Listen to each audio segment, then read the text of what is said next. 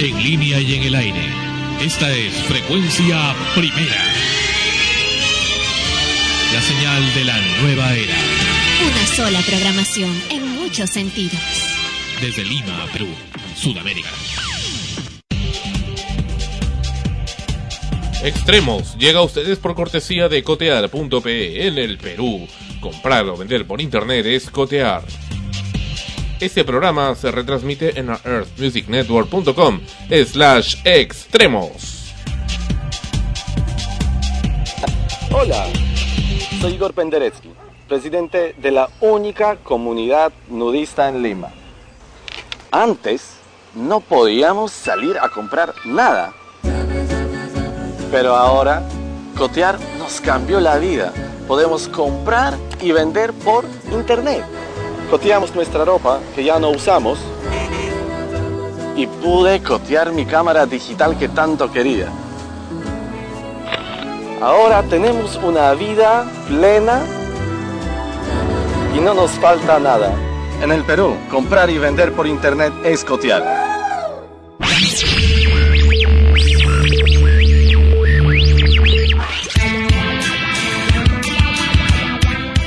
Este podcast está hospedado de forma gratuita en el Earth Music Network, un portal con espacio y transferencia de datos ilimitados, entre otros beneficios. Si quieres comenzar tu propio podcast o escuchar una amplia variedad de ellos, visita el Earth Music Network en www.emnhome.com. Te esperamos.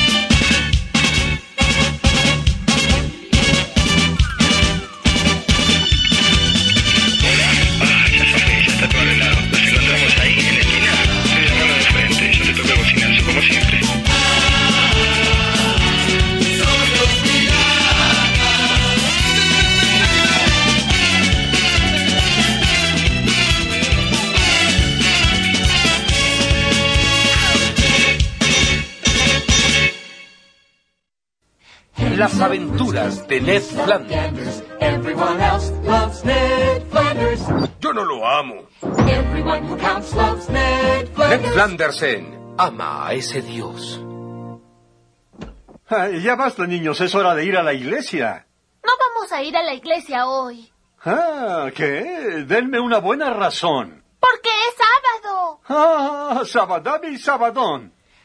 Las aventuras de Ned Flanders. Todo el mundo lo ama.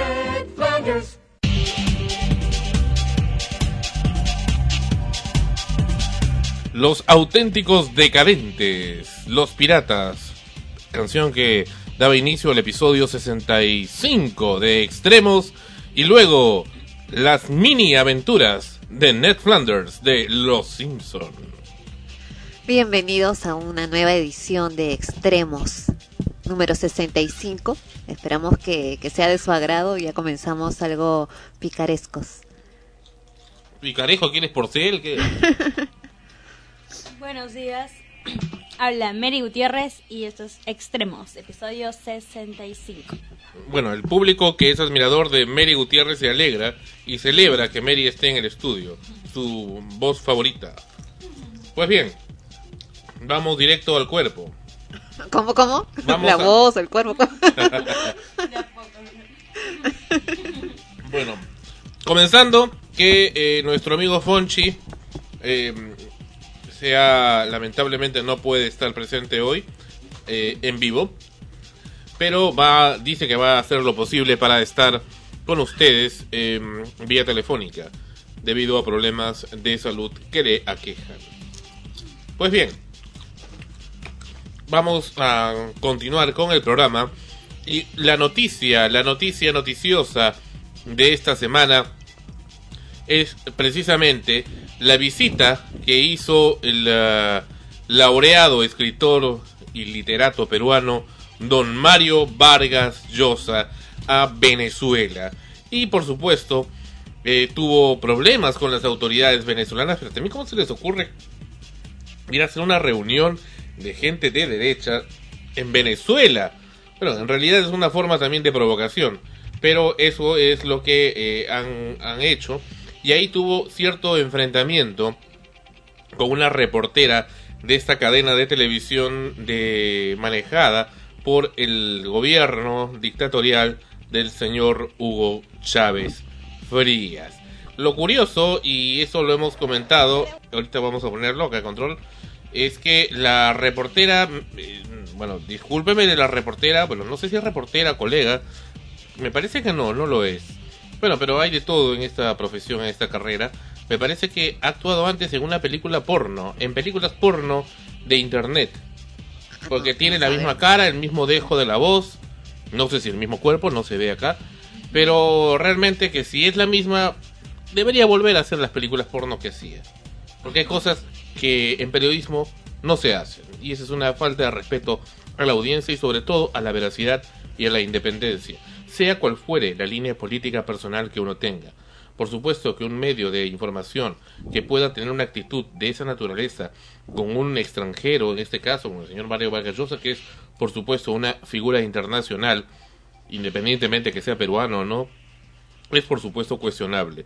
Y ahora es curioso también que hablemos de esto del señor Vargas Llosa, cuando hasta haciendo memoria, hace creo como 10 años casi lo declaran un paria, es decir, un hombre sin, sin nacionalidad, ¿no? No sé cuándo, creo que eso fue cuando perdió con Fujimori, ¿verdad? No, fue un poco después. Cuando perdió con, con- con Fujimori, bueno, se fue y luego hizo unas declaraciones, ¿no? Sí, HDP creo que me dijo, ¿no?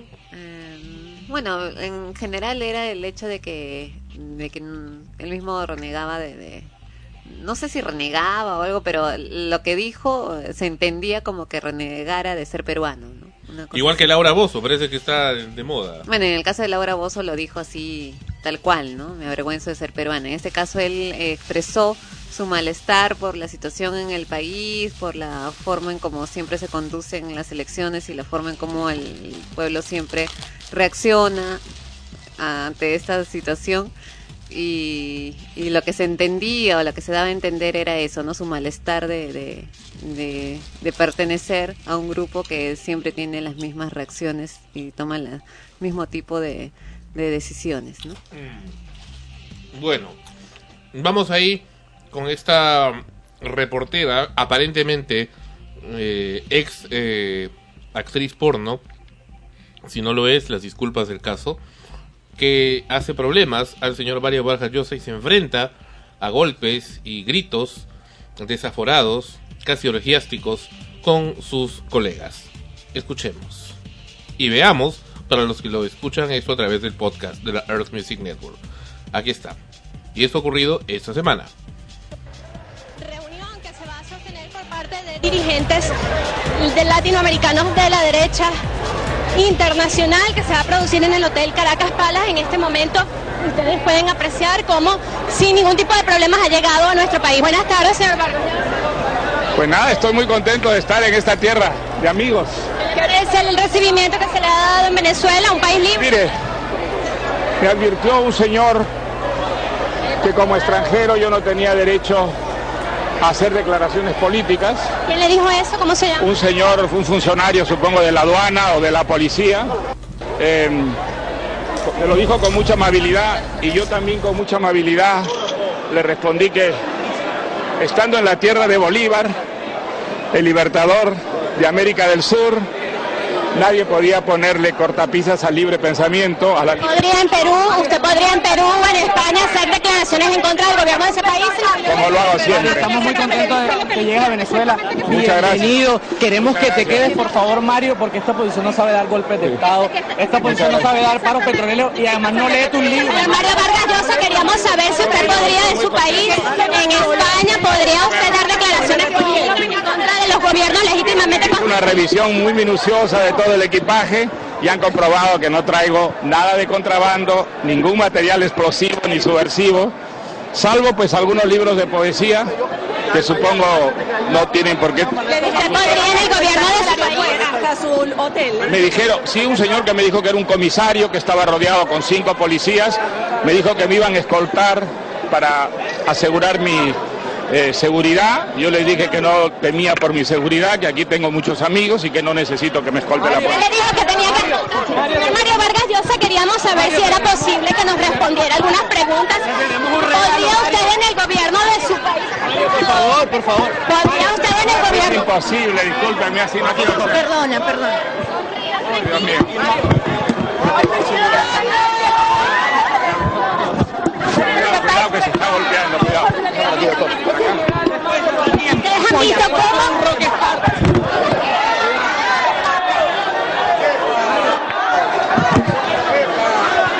Sí, doctor, por aquí. Señor Mario Vargas Llosa, queríamos saber. Vargas Llosa, si me caigo. ¿Por qué usted me hace Aquí en este país hay libertades democráticas, señora. No me obliga a tener. Bueno, estimados usuarios y usuarias de televisión, en este momento ustedes pueden apreciar cómo ha sido imposible Mario Vargas Llosa porque las personas de su círculo de seguridad lo han impedido. Señor Mario Vargas Llosa, las cosas ya están más tranquilas. Queríamos hacerle una pregunta. ¿Usted podría dar declaraciones políticas en contra de los gobiernos de España? Sí, si usted se pudiera llegar hasta... Por acá, perdón. Por aquí. Perdón, perdón, perdón. Bien, ustedes pueden apreciar cómo la cuestión de la seguridad al señor Mario Vargas Llosa lo ha impedido. Esperamos que, que insulte a los presidentes y les diga la verdad en su cara. No. Ay. ¿Cómo podría, por favor? Cuidado, no te caigas. No te el señor. No, yo te estoy viendo, amiga. Hágame un favor, señor Mario- Mario Vargas Llosa. Usted es un señor supuestamente democrático. Queríamos saber si es posible que nos responda una pregunta. ¿Usted en el gobierno de España podría hacer declaraciones políticas en contra del rey? Absolutamente podría. Es un país libre. ¿Usted en el gobierno de Pero que no se puede desinsultar, pero hacer declaraciones se Fíjese puede. que solamente usted habla de insultos. Usted habla de insultos y queríamos saber Perdón. en No, Visión no. se impulsa. Friedman dice que hay que cobrarlo todo. Me empujaste tres veces. Estás loca. Tres veces me empujaste a mí mi celular. Tres veces me empujaste. Estás impidiendo mi derecho. Tú lo hiciste y sabes que lo hiciste. el señor Mario. Tres veces me, me, me buscaste que me cayera. Tú, Beatriz Adrián. Tú, Beatriz Adrián, lo hiciste. Tres veces hiciste que yo me cayera en público delante del Señor. Yo tengo derecho a hacerle preguntas. Tú no eres quien para guardarme mi derecho. Tú no eres quien. Tú no eres quien. Tres veces me empujaste. Te vi con tu cable. Te vi, te vi con estos ojos. Me tumbaste. A propósito. Esa es la libertad de expresión. Esa es tu libertad de expresión.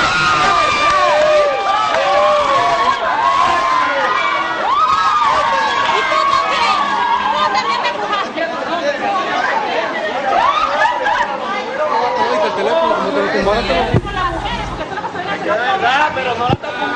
Muchas gracias, Beatriz. Eh,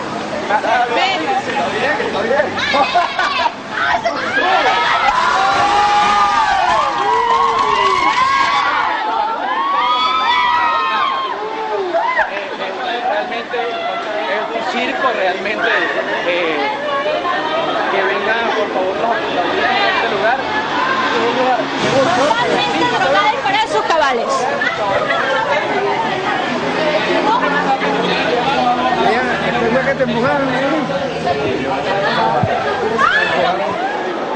Nosotros tenemos que lamentar todo este tipo de situaciones porque precisamente nosotros estamos aquí para realizar la cobertura periodística de un evento que se va a desarrollar entonces en nuestro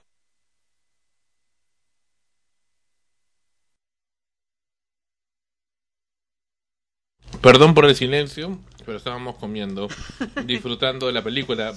¿Por qué? Porque no sé si Ana Rosa te dice cuenta, en un momento, me- casi al último, no sé si te pasaba lo mismo, sentí como que estaba viendo el planeta de los simios. ¿Me escuchabas? ¿No escuchabas? Como de- gritaba. No, la que, bueno, no la relacioné con el planeta de los simios, pero sí el hecho de que me parecía pues un, un espectáculo un poco triste, ¿no? Que profesionales, se supone, del periodismo, en fin, Escucha, escucha esta parte, escucha esta peleaban, parte. como- se abucheaban, Escucha, se burlaban escucha. entre ellos. Escucha esta parte.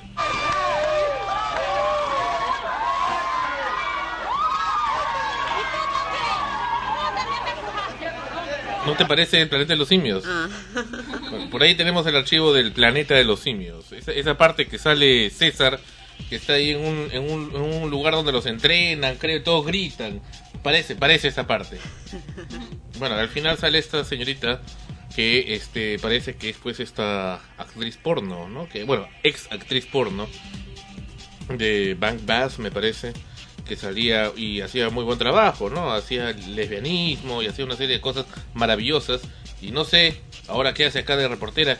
Y me parece que su maestro es el famoso alcalde, el señor eh, eh, Bar- Basurreto, me parece. Creo que algo de eso es, ¿no? No sabemos. Tampoco Bueno, ¿qué te pareció, qué te pareció el tema de Vargas Llosa? Bueno, eh, como tú dijiste, ¿no? Eh, hacer un tipo de reunión de esa naturaleza en un país que se caracteriza precisamente por, por la oposición total a todo lo que es derecho. Sí, sí, sigue. No, y, y, y sus declaraciones que en general, pues Vargas Llosa no se guarda nada, ¿no? Tampoco llega a insultos, porque hasta para decirlos en todo caso es muy culto. ya, y, y bueno, ¿no? Evidentemente nosotros sabemos quién es Hugo Chávez, y la- más bien la manera en cómo él suele responder, y no responder, sino a veces de frente a agredir o decir, y, y de hecho que sus seguidores siguen la misma escuela. Ahora, todo lo que, lo que se ve acá, pues no, evidentemente todos los reporteros eh, encima de, de él, de su seguridad, todo para preguntarle y esta chica tratando de hacerle una pregunta de lo más incoherente, ¿no? Un, poco, un poco eso, ¿no?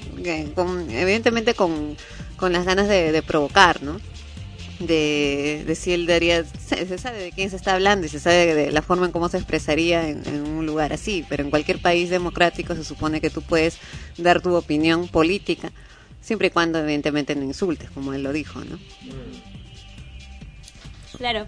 Y lo que no entiendo es que si había realmente dos bandos, o sea, era como que unos eran los los demócratas y otros los liberales, no entiendo. Porque estaban como que un, eran divididos y unos chancaban a otros para que se callen, pero no entendía muy bien ese, ese hecho. O sea, son dos grupos diferentes, son supuestamente la izquierda y la derecha. Fíjate cómo la actitud tan eh, prepotente y, y cerrada del señor Chávez ha originado que los grupos tanto de que, que, existan dos grupos antagónicos la derecha y la izquierda no o sea no hay un punto medio racional. Sino que tiene que haber extremos. Estos son ex, estos son los extremos precisamente. Los que están completamente a favor y adulan al señor Vargas Llosa lo cual tampoco es correcto y los que están completamente en contra y se burlan de él y pretenden hacer pasar cosas que no son. En Venezuela esto ya está demostrado no existe libertad adecuada de expresión no existe y la gente es perseguida. Y eso desde hace bastante tiempo. Ahora, esta señorita que, insisto, se parece mucho a una actriz porno, no tengo por ahí el video, lo pasaría para que, para que la conozcan, para que la conozca también el público. Pero de quien sí tengo el video y lo vamos a pasar es de su maestro, el señor Basurreto. Pero también al señor Basurreto le llaman Juan Barreto. Pero creo que le gusta mucho que le digan Basurreto. Creo que es de cariño. ¿Ya? y él fue alcalde de Caracas, Venezuela, parece que ya no la es, pero también aparte de alcalde de Caracas, él mismo se autopublicita como eh, profesor de ciencias de la comunicación en una universidad allá y pretende dar también cátedra de esto a los colegas. Escuchemos esto y eso es algo que ya lo hemos pasado antes en frecuencia primera, pero lo vamos a volver a poner precisamente porque me da la impresión que ese señor Basurreto es el maestro, el mentor de esta señorita que no se ha identificado, que como digo, parece que antes ha actuado en películas de carácter pornográfico y por cierto ha actuado muy bien. Pero como periodista, ya dije, no me parece mucho su actitud. No me parece su actitud. Es bastante irritante y desagradable. Pero por supuesto, hace lo que puede. Entonces, si es así, reitero, por eh, NBS, vuelva, vuelva a sus orígenes, vuelva a sus orígenes, donde ahí no solamente se hace más dinero, sino que además también hace feliz a muchas personas. Ahora escuchemos y veamos a el señor comunicador social profesional, el señor Basurreto, Juan Basurreto. Ya hicimos la expropiación de siete inmuebles y vamos a proceder durante esta semana a expropiar 25 más que vamos a publicar además con la, por la prensa, con la fotografía para que la gente sepa cuáles son. Ayer me llamó, por ejemplo, un señor de San Bernardino que vienen a invadirme el edificio. Eso es mentira, ¿vale? La gente es decente, el pueblo venezolano es decente. Pero lo que sí es cierto, alcalde, es que ha habido un incremento de invasiones en los inmuebles que se va a hacer al respecto. Vamos a aquellos inmuebles que hayan sido tomado, porque la palabra invasión hay que dejársela a los ricos. Yo les voy a poner un ejemplo. Los terrenos donde están las canchas de golf de la Lagunita Country Club son terrenos metropolitanos ilegalmente invadidos por los ricos para jugar golf. Ah, pero eso sí está bien, eso no lo llaman. Se llaman las personas que no respetan la propiedad privada y entran que no respetan la propiedad privada se llaman ladrones, se llaman ladrones. Pero las personas que no tienen vivienda, si tú me quieres acorralar, me pegas contra la pared y me quitas la Le estoy preguntando, alcalde, le estoy simplemente preguntando. Yo soy periodista y voy a decir una cosa, mi vida, ese estilo no es periodístico. Yo te voy a contestar lo que me está, lo que me estás contestando. Deberías volver a la escuela de comunicación social. Te doy, yo doy clase ahí, ojalá para que aprendas. Mira, el periodismo es otra cosa. Ajá, ¿y no me responde usted? ¿Tú sabes quién es invasor? ¿Tú sabes quién es invasor? Juan Fernández. Nosotros nos metimos en un edificio y conseguimos expediente secreto de PDVSA en uno de los edificios donde nos metimos. Y, y, le dio ilegalmente las concesiones petroleras de los principales pozos a empresas con la famosa apertura petrolera. ¿Cómo se llama eso? Sí, volvemos a la pregunta que no me ha respondido el ¿Cómo se no me ha respondido la pregunta. ¿Qué se va a hacer con respecto a las personas que están invadiendo edificios? Bueno, lo mismo que se hizo con Juan Fernández. Lo mismo, aplicar la ley. Gracias. ¿Cuáles que otras zonas del país se van a La, agre- la- la agresividad no es periodismo.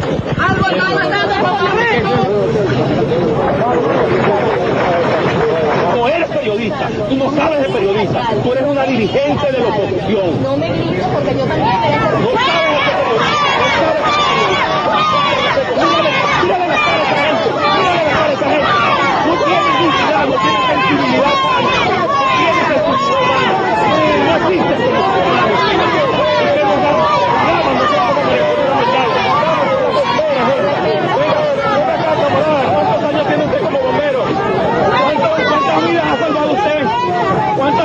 lado usted? Usted tiene casa, No tiene casa, ¿verdad? No tiene casa. Pero este carajo te pudo haber salvado la vida a ti, pero como no es clase media, no lo respeta.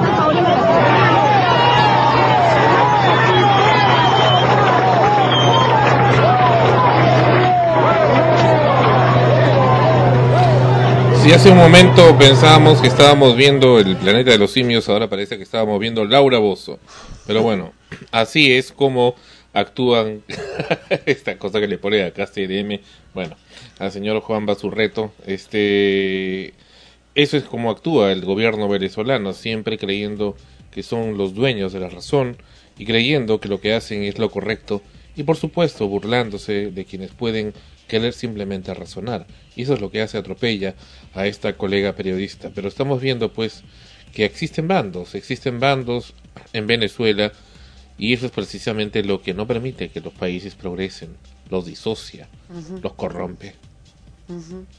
Claro, así es. ¿Qué O te pareció el señor Juan Basurreto? Dicen que es homosexual, pero bueno, sabe Dios. Pero lo que sí es cierto es que ese señor transmite y forma con su odio a nuevos comunicadores en Venezuela. Bueno, divide y vencerás, ¿no? Dicen. Mm. Esa es la mejor forma de, de poder ganar, ¿no? Y es lo que, lo que lamentablemente ocurre en la mayoría de los países, pero este es un caso, pues, eh, un ejemplo claro, ¿no? De lo que puede ocurrir ¿A qué en te esas circunstancias. Que en la mayoría de los países siempre eh, los políticos, sobre todo, eh, tratan de, de establecer bandos. Eh, el- no existe un país en el cual todos, el 100%, estén unidos en un mismo, un mismo pensamiento, en una misma ideología. Siempre mientras más haya violencia, más haya eh, esa- ese tipo de, enfrentamientos que ocurren de manera social, por ejemplo acá en el Perú entre las barras bravas. Esa es una forma también de, de dividir a la sociedad en favor de algunos intereses que no sabemos de, de parte de quién vienen, pero que están ahí. Y en este caso, pues es mucho más evidente porque se trata de un, un tema común y, y ya archi conocido a nivel mundial, que es el precisamente el estilo de gobierno que está eh, viviendo Venezuela, ¿no? Y que los divide al, al pueblo en sí en bandos bastante, bastante extremos, como, como dijimos, y opuestos que se enfrentan constantemente en circunstancias como estas, ¿no? Y lo que más saca así, no sé, de quicio, o lo deja así sorprendidos a todos, es la manera en cómo se cómo se dirige este hombre a, a la... ¿De, a de qué hombre te refieres, perdón? De Basurreto. Señor Juan Barreto. ese. No, pero de, de cariño le gusta que le digan el señor Basurreto. Entonces hay que tratarlo con cariño.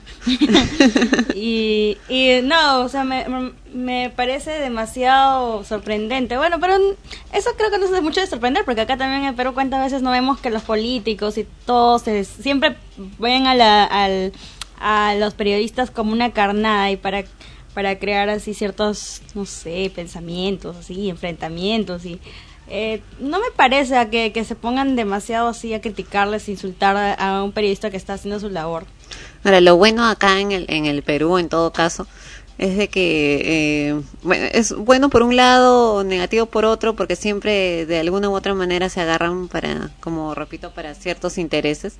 Eh, acá pues le haces eso a un periodista y todo el resto salta, ¿no? El resto de Mm. periodistas sí sean de oposición en general, porque no, eh, porque está pues impidiendo la libertad de expresión y todo lo demás. Eh, en ese país vemos que no, o sea, que, que están tan, tan, pero tan opuestos unos con otros, que se atacan mutuamente como si fueran pues así, como te digo, ¿no? Como pandillas, como pandillas de, en las calles, como, como acá las barras, ¿no? La U, la Alianza, en fin, ¿no? O sea, cosas así, o sea, se enfrentan de esa manera.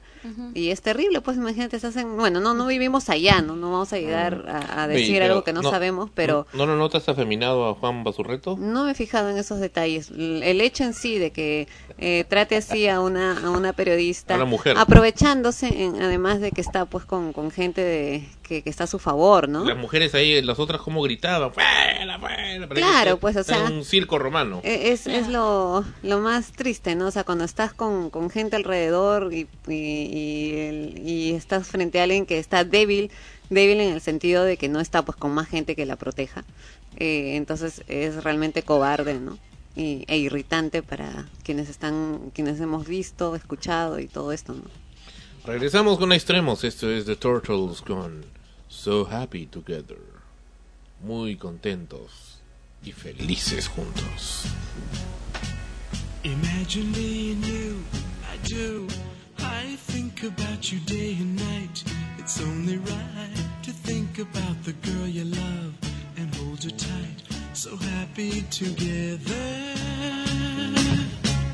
If I should call you up, invest a dime, and you say you belong to me, and ease my mind. Imagine how the world could be so very fine, so happy together.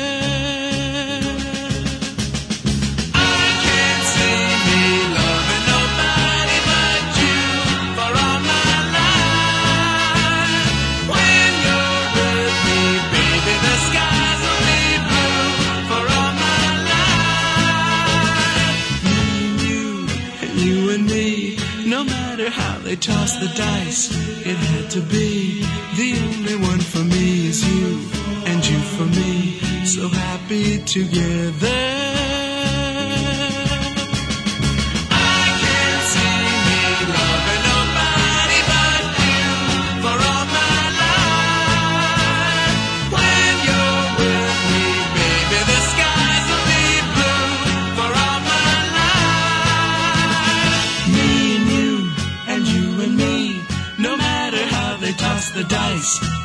To be. The only one for me is you, and you for me. So happy together.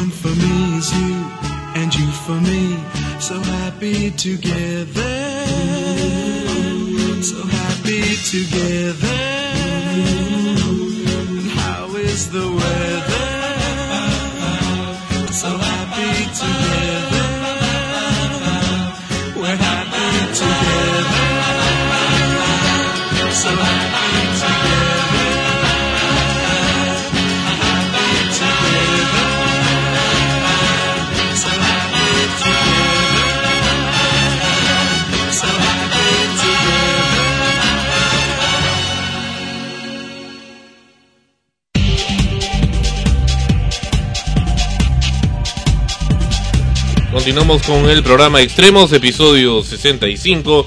Mi nombre es Sandro Parodi, Mary Gutiérrez a mi costado y Ana Rosa Liendo en este programa. Gracias por sintonizarnos todas las semanas. Sus correos siempre son muy bien recibidos en extremos arroba frecuenciaprimera.org. Para quienes recién nos escuchan, ya saben, el programa se repite durante la semana.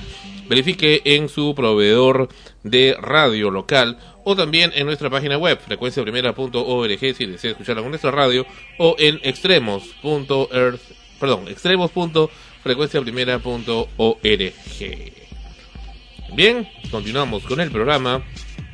Y cómo vamos a dejar de hablar de esta señora, Magali Medina, que otra vez Andrés regresa a la noticia, y en esta oportunidad porque parece que la justicia peruana se va a apiadar de la sociedad y por fin parece que nuevamente va a regresar a donde de donde nunca debió salir esta señora, la cárcel.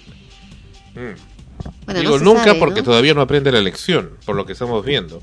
Entonces, lo que ocurre es que esa señora ha sido ya amonestada dos veces por el Poder Judicial, por la señora jueza, y este parece que ahora le corresponde una tercera sanción, con lo cual regresaría a la cárcel. ¿Por qué razón? Por la, porque no cumple con las órdenes de la, juez, es decir, que tiene que ir a avisar si va a salir de la ciudad. Y por supuesto firmar el cuaderno de, de asistencia, ¿no? Ese cuaderno que le tiene que, tiene que firmar periódicamente, cada semana, pero no lo está haciendo. Entonces... No lo ha hecho esta última vez. No lo ha hecho esta última vez y lo que sí no ha hecho es avisar, por ejemplo, cuando se fue a, Tacna. Entonces, el, viernes debió haber ido a firmar y no fue, porque sabía y estaba segura que la iban a eh, poner en eh, tras las rejas. Entonces parece que lo va a hacer el miércoles, pero ya está avisando y está ya ha hecho una denuncia, habría hecho una denuncia contra la señora jueza porque considera que existe arbitrariedad. Bueno, lo que pasa es de que eh, acá la justicia lamentablemente no es igual para todos, ¿no? Es decir, eh, ¿quién sale a reclamar en los medios, por ejemplo, cuando una mujer, un hombre, una persona, un, ciudadano es encarcelado y su caso ni siquiera se, se ve, eh, ni siquiera, ni siendo inocente, ni siquiera eh, tienen tiempo, entre comillas, para poder estudiar y ver el caso de esa persona y después de dos, tres años sale siendo inocente porque recién lo han visto en el mejor de los casos. Ya hemos visto muchas veces esa situación. O sea, quien va a la cárcel e investiga va a saber que hay muchas personas encarceladas que están esperando que vean sus casos siendo inocentes y siguen ahí porque simplemente no lo hacen, eh, nadie mueve un papel. eh, se quedan ahí eh, largo tiempo, ¿no? Y cuando salen, salen y punto, como si no hubiera sucedido nada, ¿no? Pero ya le malograron la vida a esa persona, Mm. estando encarcelada de esa Y forma. esta señora, bueno, hace no solamente este no le no le fue suficiente haber estado en la cárcel, por supuesto con una serie de beneficios especiales, sino que ahora también eh, una habiendo salido continúa delinquiendo y continúa en el mismo plan y por supuesto con gente que, que la defiende, ¿no? Como este señor Chema Salcedo de Radio Programas, que por supuesto casi le, insulta a una persona que osó llamar a RPP el día de el día que la, la metieron presa a esta mujer para decir su opinión, que bueno, que le parecía muy bien, ¿no? Pero ¿cómo es posible? O sea, que, que a la señora Medina le digan eso, ¿no? Que es una paladín de la libertad de expresión, por favor. Y la otra, ignorante, guanuqueña, ignorante, congresista. Congresista por manipulación, por supuesto, e inducción del, del pueblo ignorante.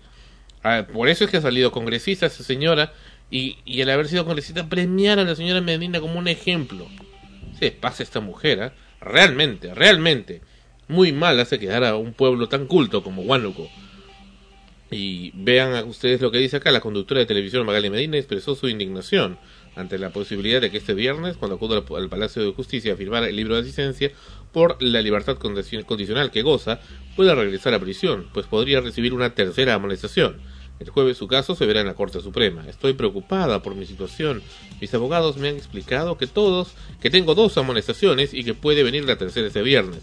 El mes pasado que fui a firmar me dieron la primera, hace unos días la segunda. Es ahí que mis letrados me aseguraron que teniendo un debido proceso no deberían darme la tercera amonestación porque mi caso se verá este jueves en la Corte Suprema dijo Medina Radio Capital. Radio Capital, por supuesto, emisora del grupo RPP, que auspicia a esta señora que funge de periodista y hace, por supuesto, quedar muy mal a quienes estudiamos comunicación, hemos estudiado comunicación y, por supuesto, eh, tratamos de hacer un mejor país y un mejor periodismo. Continúa diciendo esta señora que se autodenomina la urraca, teme que puedan darle caerle una tercera amonestación por haber declarado un diario chileno sobre el eh, futbolista o exfutbolista peruano el señor Paolo Guerrero. Recordemos que esta periodista, pucha madre, ¿quién, ha escrito esta nota en el comercio? Este hombre deben votarlo. Mira lo que escribe este bruto. Tenía que ser el comercio. Ya se pasa el comercio. ¿Qué le pasa al comercio? Señor Vivas, Fernando Vivas, lea esto. Sanciónelo, bótenlo de, de una patada a este hombre que ha escrito esto. Señor Vivas, por favor. Recordemos que la periodista está bajo estricta norma. Ella no es periodista. O sea, el comercio dice que la señora es periodista. Así demuestren cómo es que es periodista. ¿Cómo se les ocurre escribir estupideces, realmente? ¿Quién ha escrito eso? Y, y por supuesto es tan afeminado el que ha escrito esta nota que no pone su nombre. Qué cobardes, qué imbéciles, qué estúpidos. Recordemos que la periodista está bajo estricta norma. No es periodista. La comunicadora tampoco. La, no sé, la conductora de televisión, ya. Está bajo estrictas normas de conducta tras ser condenada por el delito de difamación. No es periodista. Siendo que mi libertad está siendo amenazada, pido respeto como ciudadana. Que puede suceder cuando vaya a firmar. Quizá la jueza pueda leer mi tercera amonestación por haber declarado a un diario de Chile sobre Guerrero. Y eso pueda revocar mi libertad condicional y mandarme a la cárcel. A- añadió. Pues así es la ley. Pues así es la ley. Pues, y, pues le va a hacer no porque la jueza se le antoje. Lo va a hacer porque efectivamente ella misma está diciendo que ella hizo eso en ese diario de Chile. ¿Para qué habló? No debió haberlo hecho, pero lo hizo. O sea que está desafiando a la justicia. La conductora lamentó que el Poder Judicial, judicial le haya molestado por haber viajado a Tacna para recibir una condecoración. Condecoración en la que por supuesto entiendo y espero que haga, alguien haga algo y sancione a ese señor pseudo alcalde de Tacna por haber utilizado la imagen de la municipalidad, la imagen de los tacneños para poder premiar a esa señora. Pero es una bestia ese hombre. ¿Qué creen que me voy a escapar por la frontera? Por favor, mi trabajo está acá. No entiendo a quién le puede, puedo pedir ayuda. Me han subido en mi prisión condicional a tres años. Y por supuesto sabe que si la meten en la cárcel, los tres años se van a convertir en tres años efectivos. Y aún con el 3 por 1 ¿cuánto comes? ¿3 por 1 o 2 por 1 No sé, hacen de Sería todo, un que año. al final entras un día. Pues sí, no, pero por lo menos ahí sí, ahí sí se le va un año. La jueza no puede hacer eso, expresó la conductora. Bueno, la ley es la ley, no lo hace la Claro. jueza, lo hace la ley. Claro, ese es el, el problema, ¿no? O sea, mientras estás leyendo, estoy escuchando que, que lo, lo- o sea, la cuestión más eh, tonta o argumento más tonto que puede ella de- decir para que no le no la sancionen una vez más es como como actuar a criterio, o sea, ¿y dónde está la ley? O sea, para algunos casos la ley es la ley. Y tú puedes tener la lógica y el criterio de que eso no debe ser, sin embargo, como la ley dice así, así tiene que ser. Sin embargo, en casos como estos, ahí sí quieren que actúe el criterio, la lógica o el gusto o el buen humor de la persona y no la ley. Bueno, y ahora acá- vamos... sí, sí. Perdón, acá ella está confirmando que en todas las amonestaciones que ha recibido han sido efectivamente porque ha incumplido la ley. O sea, es- se puede ir a Tacna, Arequipa, Moquegua, donde quiera irse dentro del Perú si quiere y nadie tiene por qué pensar si se va a escapar o no. Pero el hecho es que no puede salir si no pide permiso o no lo anuncia, ¿no? No, no avisa que va a salir. O sea, esa es la ley. Yo sé, por ejemplo, que tengo una, estoy en una situación legal de esa naturaleza y tengo que irme a Huacho. Bueno, tengo que ir a avisar que me voy, de todas maneras. ¿no? no puede decir, bueno, es que, que me, me habían contratado para algo y tenía que ir, era Claro, o sea, importante. tienes que avisar, o sea, si así lo dice la ley, esas son las reglas del juego, tengo que cumplirlas. Si Bueno, me dijeron que no vuelva claro. a tocar el tema por el cual estoy siendo procesada, o sea, ¿qué hago yo declarando un medio fuera del país todavía como para que se haga más seco? No, pero además es una que especie de, debe ser. de acuerdo que ella hizo con la justicia para que le den esa libertad condicional. Por porque si- eso- por eso si, no aceptaba eso, entonces hubiera continuado en la cárcel. Claro, pues puestas las reglas, entonces hay que hay que seguirlas. Precisamente el problema viene cuando las rompes, porque al romperlas entonces estás infringiendo, ¿no? Y ahora vamos a leer algunos de los comentarios que por supuesto siempre son eh, casi anónimos, solamente ponen un seudónimo en forma cobarde. Es de maricas poner seudónimos y no identificarse. Cuando nosotros opinamos, damos nuestro nombre, nos identificamos, ponemos nuestro DNI, nuestras referencias, nuestro correo electrónico, porque quienes podemos opinar tenemos que asumir también las opiniones que hacemos. Acá pone una tal Karen, no sabemos si es hombre o mujer, dice Karen, creeremos, suponemos que es mujer, dice, deberían preocuparse por los verdaderos delincuentes. Fíjense, y eh, eso creo que no lo hemos comentado en profundidad, pero es momento de hacerlo, como las construcciones verbales son las mismas, las construcciones de las oraciones de la lógica es la misma y se repite. En este caso, dice, deberían preocuparse por los verdaderos delincuentes de saco y, de saco y sin saco, perseguirlos hasta conseguir justicia, como hacen con Medina. Pero para variar, se dejan llevar por shows mediáticos y se meten con la chismosa. Claro, como ya no hay violadores, rateros, narcotraficantes, secuestradores, etcétera, etcétera, solo nos queda perseguir a las chismosas. Agárrense donde estamos. ¿Dónde estamos? En que se tiene que hacer valer la justicia. Y por supuesto, en el caso de la señora Medina, como tiene tanta gente que está tan estupidizada y la ve, pues es necesario que esta mujer, como está cometiendo tantos delitos, pues tenga que ser mayormente un ejemplo para que se sepa que en este país existe justicia. Y luego viene este otro hombre que parece que es el señor Bruce de ah, Radio Capital, que le agrada hacer una defensa muy, muy, muy asolapada a la señora Medina. Dice que no la defiende, pero al final la defiende. Y este, esta, este cuento, esta construcción verbal también la conozco. El, el eso de decir, no, no, yo no, no opino, pero me parece. no me la conozco, dice. Independientemente que la simpatía o antipatía que el público puede sentir por Magali Medina, la actuación de la señora juez María Cabrera es muy cuestionable, muy cuestionable, dice.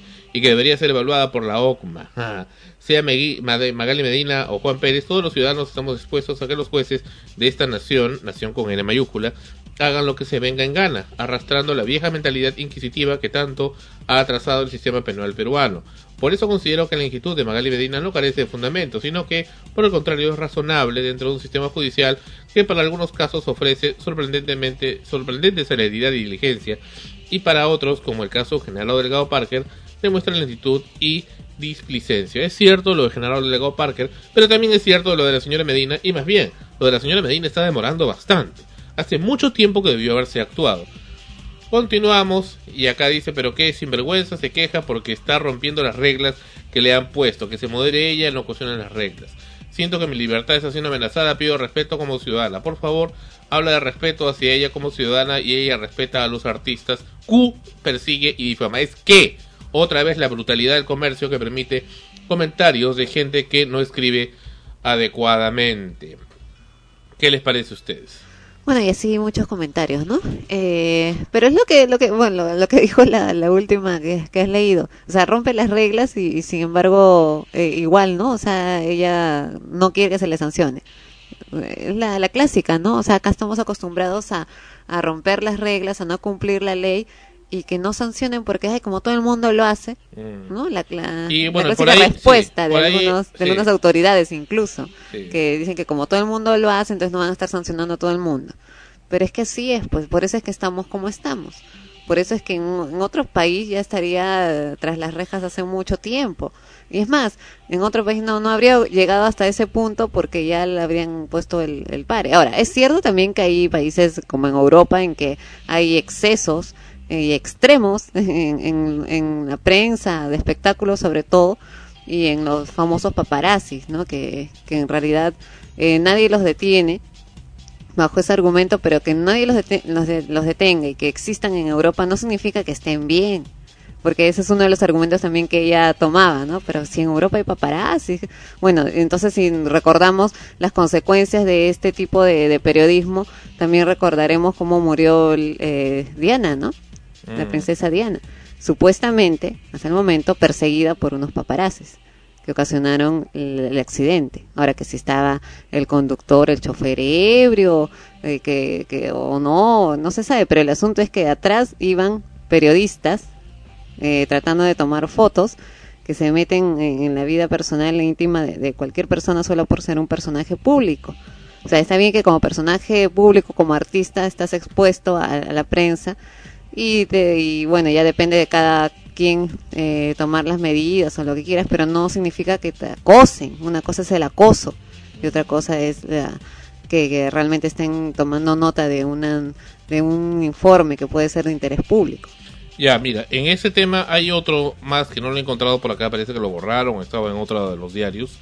Eh, la clásica, decir, bueno, ya dejen de comentar eso, hay cosas más importantes que hablar. Clásica, clásica, siempre el tapar, el tapar. No, no hables, no. Eso también, esa misma respuesta también la he encontrado en listas de interés, listas de discusión en internet, en foros. Ya no, ya estoy harto que hablen de ese tema, no quiero que discutan de ese tema, no quiero, no me gusta. Me molesta, me ofende que discutan de eso. Bueno, lo que pasa es que está, eh, ahí eh, estamos por los dos polos, pues, ¿no? O sea, por un lado, si se habla mucho del asunto, le das eco.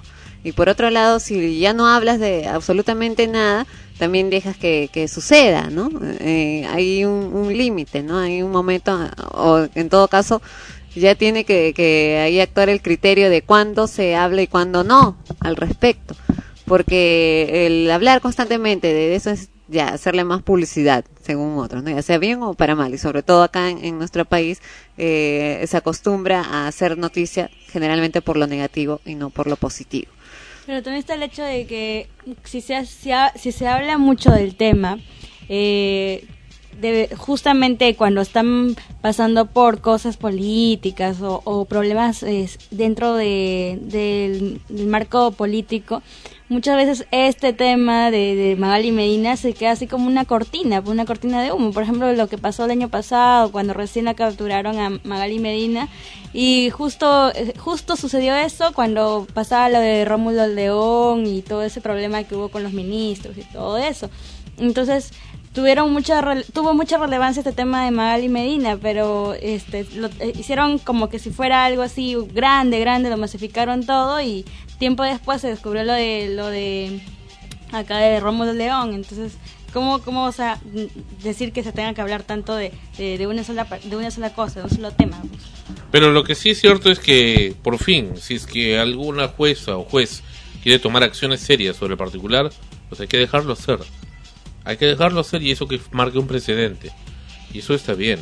Nada tiene que ver el tema de Rómulo León y idiotez y media, que, que- que nada tiene que ver. Que se haga, y lo de Rómulo León también ya se lo están olvidando, eso ya me he dado cuenta. Pero el tema de la señora Medina es algo que viene de hace mucho tiempo.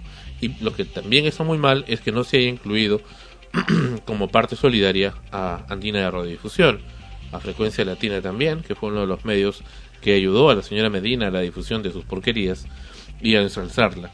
Pero bueno, en fin, al menos lo están haciendo con ella. Es decir, están castigando al payaso, pero no al dueño del circo. Regresamos con extremos en frecuencia primera. Este es un tema clásico, es de un grupo llamado The Eagles. Hotel California.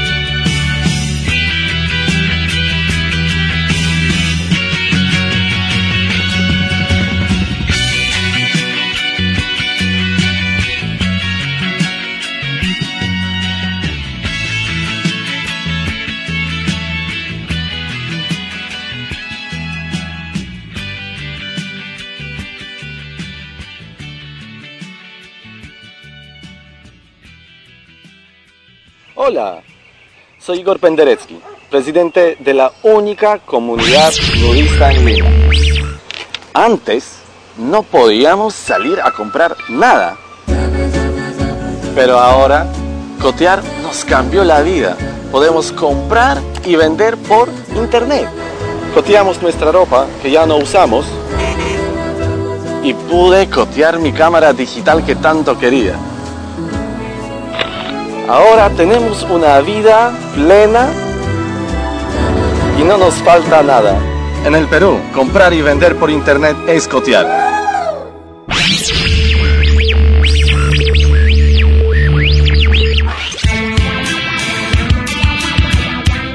Este podcast está hospedado de forma gratuita en el Earth Music Network, un portal con espacio y transferencia de datos ilimitados, entre otros beneficios. Si quieres comenzar tu propio podcast o escuchar una amplia variedad de ellos, visita el Earth Music Network en www.emnhome.com. Te esperamos.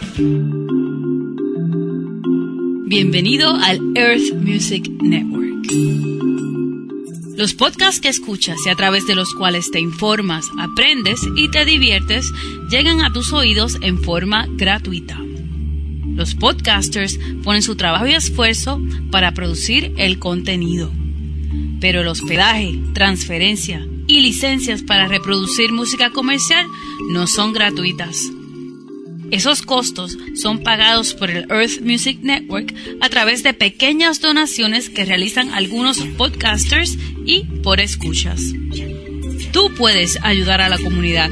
Apoya a tus podcasters favoritos, al podcasting en español y a la libertad de expresión de que gozamos en el Earth Music Network. Haciendo una pequeña donación desde nuestra página principal en www.emnhome.com entre todos es más fácil. Gracias por tu apoyo y una vez más, bienvenido al Earth Music Network.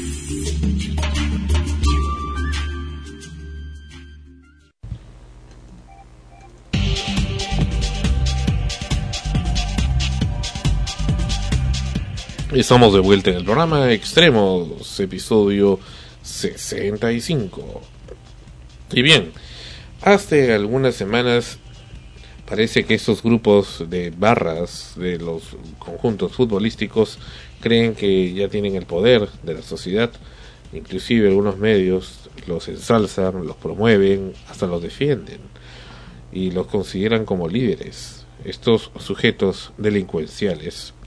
Parece que un grupo de policías hizo una intervención en un local donde había droga en el RIMAC y ahí encontró pues como era obvio y es parte pues del, hábitat de estos individuos manipulados, inducidos, etcétera, encontraron también una bandero, una banderola de muy grande hecha por ellos del conjunto universitario de deportes y de su barra, ¿no? entre comillas barra o, o grupo séquito delincuencial, de esa pandilla pues bien, esa banderola luego parece que fue vendida a la barra o grupo de Alianza Lima con el auspicio de los eh, promotores de ese club deportivo.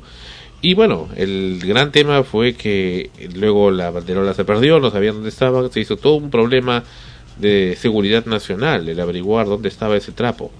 Y finalmente el, el famoso trapo apareció y lo quemaron.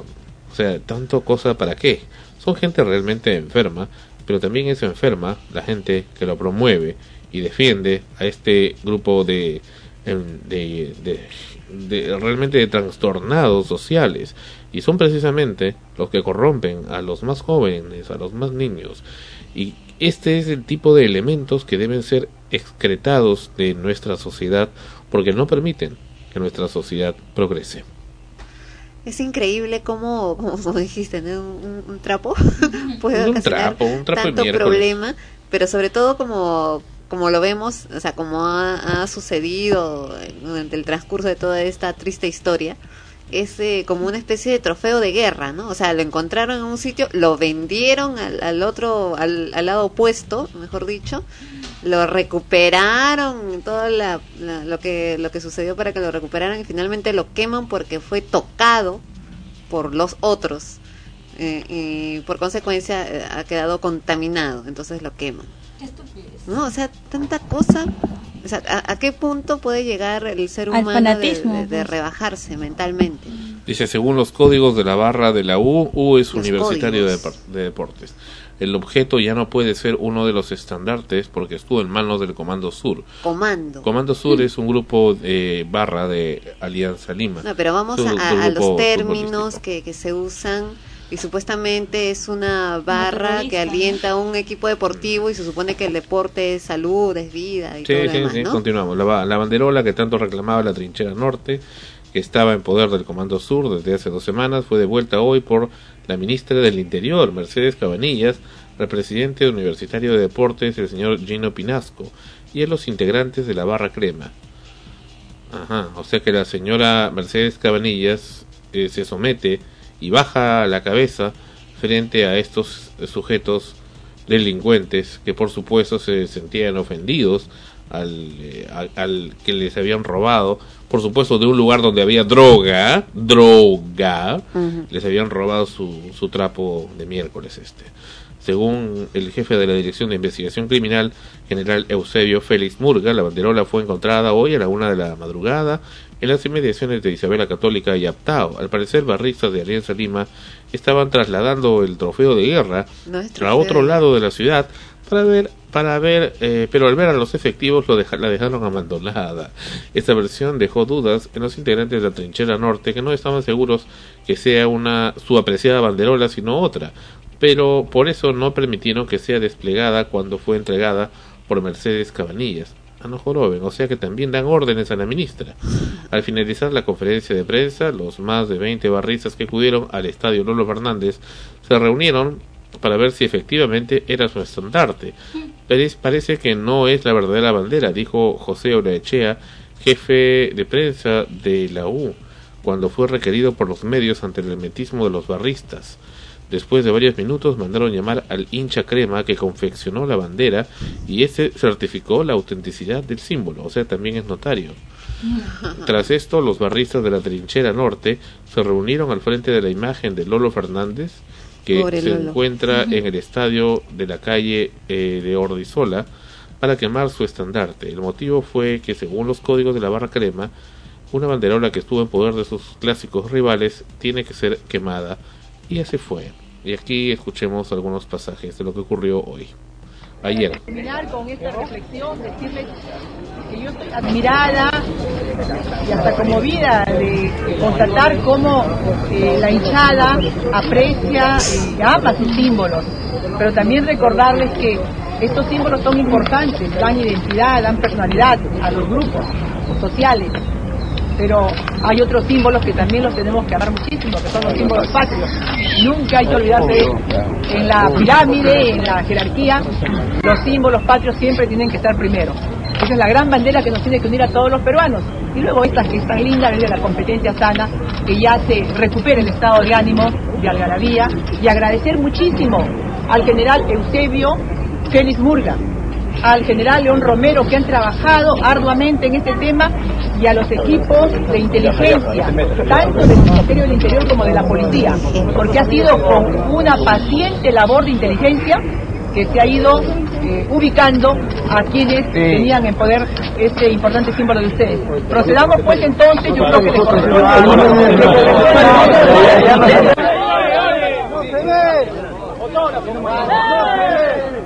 Cuidado, cuidado, perdón, aguanta un momentito, pues. Entrega, todavía no nada. No, no se ve nada. No se ve nada.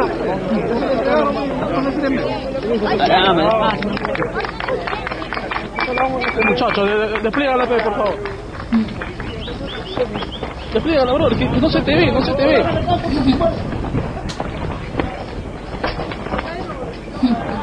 Se van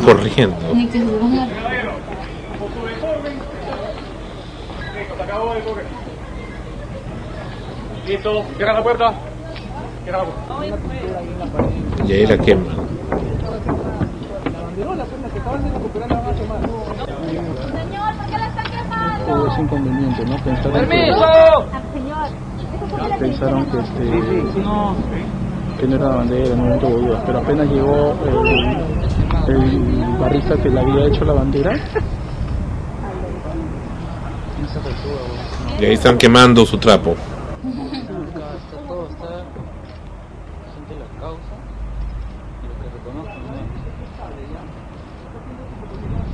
Se acabó.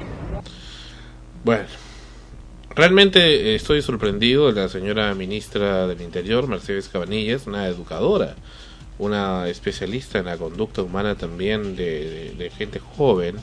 ¿Cómo es posible que primero que le dé representatividad a estas barras? Basta ya, basta ya, miércoles.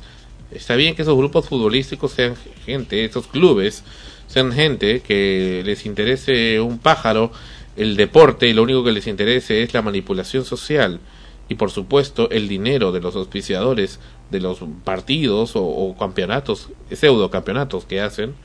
Pero otra cosa es que la autoridad política del Perú, la máxima autoridad policial, en este caso el jefe de la policía y también la ministra del Interior, esté ahí reuniéndose en un acto público con estos enfermos, con esos barristas, gente que, que toma las calles, gente que hace violaciones, gente que mata.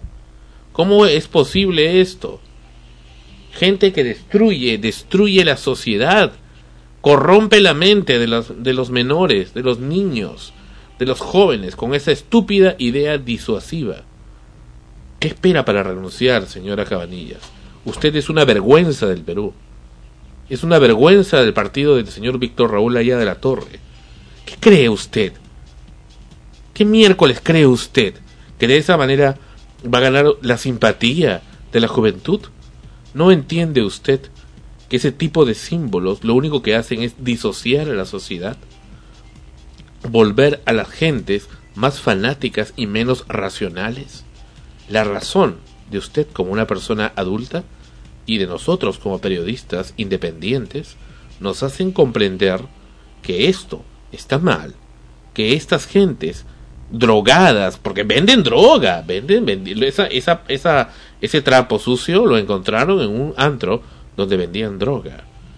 Ese, esa cosa, ese símbolo es símbolo de la corrupción, sobre todo para los más jóvenes. Y ustedes han está mencionando a la señora ministra ahí que han hecho todo un despliegue de servicio de inteligencia, etcétera, para encontrar el bendito trapo, para que al final darles justo a estos miércoles para que lo quemen. Qué bonito, ¿no? Ya se acabó. Primero que los grupos, estos, estas bandas, deben ser exterminadas. A ver que, a ver a, a esos mariconcitos, a estos mariconcitos, maricas de las de las barras, que les gusta hacer grafitis, les gusta meterle la mano a las damas, esos, les gusta hacer violaciones, se creen muy hombres, se creen muy viriles, muy heterosexuales. A ver pues, a ver pues, quisiera que los tiren un poco en la selva, en el brae. A ver, a ver, a ver si se les achican ahí los testículos a estas gentes. A ver, a ver, a ver, ahí pues quiero verlos, quiero verlos. Quiero verlos llamando a su madre, a su mamá. Eso es lo que hacen. Como Eso- cuando los agarran, ¿no? cuando los agarran llaman a la mamá, los muy cabros. Realmente que es intolerable, intolerable este insulto de la señora ministra de hacer eso. Y el doctor García parece que ya, ya los años ya le están pesando. Ya no tiene el mismo razonamiento y la misma independencia que antes. Realmente como comunicador independiente estoy indignado de haber apreciado estas imágenes que realmente parecen que fueran falsas, pero son la verdad. Le han dado representatividad a estos grupos o bandas de delincuentes que utilizan el deporte para hacer, eh, para existir y para creer tener poder. Un poco más ya pues los llevan al gobierno, los ponen de asesores o que lancen su partido político, estos sinvergüenzas. Lo peor, ¿no? Mientras escuchábamos y hablaba sobre el gran despliegue que había realizado el servicio de inteligencia para encontrar el trapo bendito y, y llevarlo hasta ahí como si fuera pues un, un caso de interés nacional, de suma importancia. A ver, ese mismo despliegue eh, de labor realizan con tantos niños secuestrados, perdidos que existen en el país con tantos delitos inconclusos que, que no se sabe, que comienzan y son noticia un día, pero que luego no sabes en qué terminaron, si agarraron o no al, al culpable, si se hizo justicia, o personas que salen a reclamar por un hecho después de años porque nadie les hizo caso, cerraron su caso a un costado. Exactamente. ¿no? Y, y ahí sí no hay gran despliegue del servicio de inteligencia, ¿no? Para adivinar, para, para poder analizar la psicología de, de las personas y saber a dónde fue a parar el trapo y, y poder llegar hasta ellos. ¿Para qué? Para devolverlo en, un acto eh, público a estas personas que como hemos visto ya vimos cómo corrían, ¿no? Como, como bichitos corriendo con su trapo para ir a quemarlo delante de la figura del pobre Lolo Fernández que debe estar revolviéndose en su tumba de, del futuro que ha, que ha que ha venido a, menos, ¿no? Con el equipo que él representó, creo, en su momento, realmente con honor, con, con realmente eh, con el sentido de hacer deporte, porque era, nadie lo va a negar, por lo menos por lo que se sabe, ¿no? De historia futbolística, que era un buen deportista, un buen futbolista. No hables mucho de futbolista, ahorita viene Juanito Matasuegra. No, espérate, pero me refiero a que, que es un representante para ellos, lo toman, ¿no? Toman su en sus comentarios Pero, deportivos. ¿acaso alguno de los jugadores actuales, no no solo de ese equipo, sino de cualquier otro, Cuéntame llega, le llega siquiera a los talones en cuanto a, a honor y a dignidad, muy al margen de- del talento que puedan tener? Porque ya sabemos que hay jugadores de fútbol que afuera, en el extranjero, en Europa, donde obviamente no, han, no les van a permitir las joyerías que les permiten acá, ahí sí meten goles, son eh, súper deportistas y todo lo demás, pero cuando vienen acá pues no, no hacen nada, ¿no? Solamente vienen a cobrar, a pasar sus vacaciones al Perú, ¿no? Eh, ¿Alguno de ellos eh, tiene el mérito como para poder eh, llegar a emularlo en algún momento? y mucho menos los seguidores, ¿no? Porque los seguidores de antes de los equipos de fútbol los seguían por su calidad como deportistas y, como- y por su calidad como personaje público que eran eh, ante los demás, pero ahora lo que tenemos es pues una banda de delincuentes Varias que- bandas, ¿no? varias bandas de delincuentes que salen a las calles cada vez que hay un partido de fútbol, ¿no? So pretexto de ir a, a ver el partido y alentar a su equipo y en el camino agreden, rompen lunas, eh, la gente se tiene que esconder en el primer lugar que encuentre para que no los vayan a violar, robar. Toman las calles. Claro, ¿no? La policía ahí detrás, o sea, con policía, ¿no? Ahí detrás para, para evitar que, que se que hagan esto, ¿no? Igualito lo hacen. Ya vimos la, la semana anterior que agredieron a unos policías que estaban tratando de precisamente de mantener el control y terminó, terminó uno de ellos, el, el jefe precisamente de la policía que estaba viendo esta, este, este, en este caso, ¿no? Con una pedrada en el ojo Mm. ¿ya? Y como bien decimos, ¿no? Agarran a, a los que pudieron agarrar Sí. en ese momento, los llevan Sí. y resulta que salen pues las madres, ¿no? En- de cámaras llorando y diciendo que sus hijos son unos angelitos. ¿Qué hacían ahí? Y en esas circunstancias, pero son unos angelitos, ¿no? Ellos no, la piedrita seguro Bueno, se le de la también mano. que le metan, le metan ahí por haberlo engendrado, también que le metan presa a esa mujer.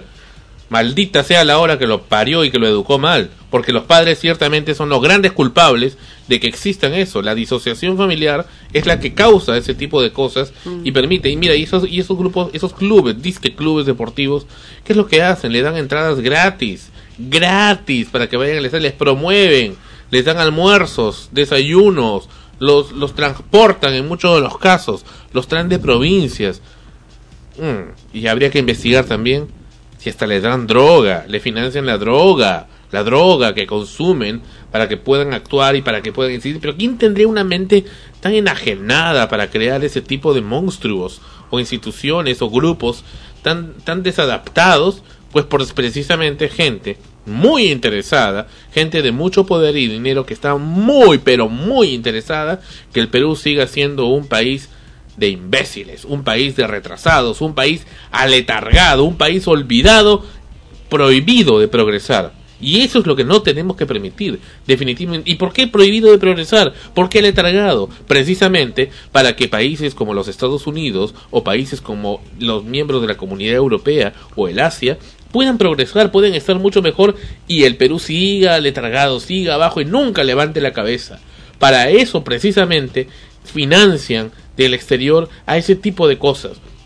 Naturalmente, que los, que los famosos políticos de izquierda o grupos revolucionarios, pseudo revolucionarios, no hablan de estas cosas, de eso no dicen, lo único que hacen es leer su Mao Zedong y su estupi- estupidez y media.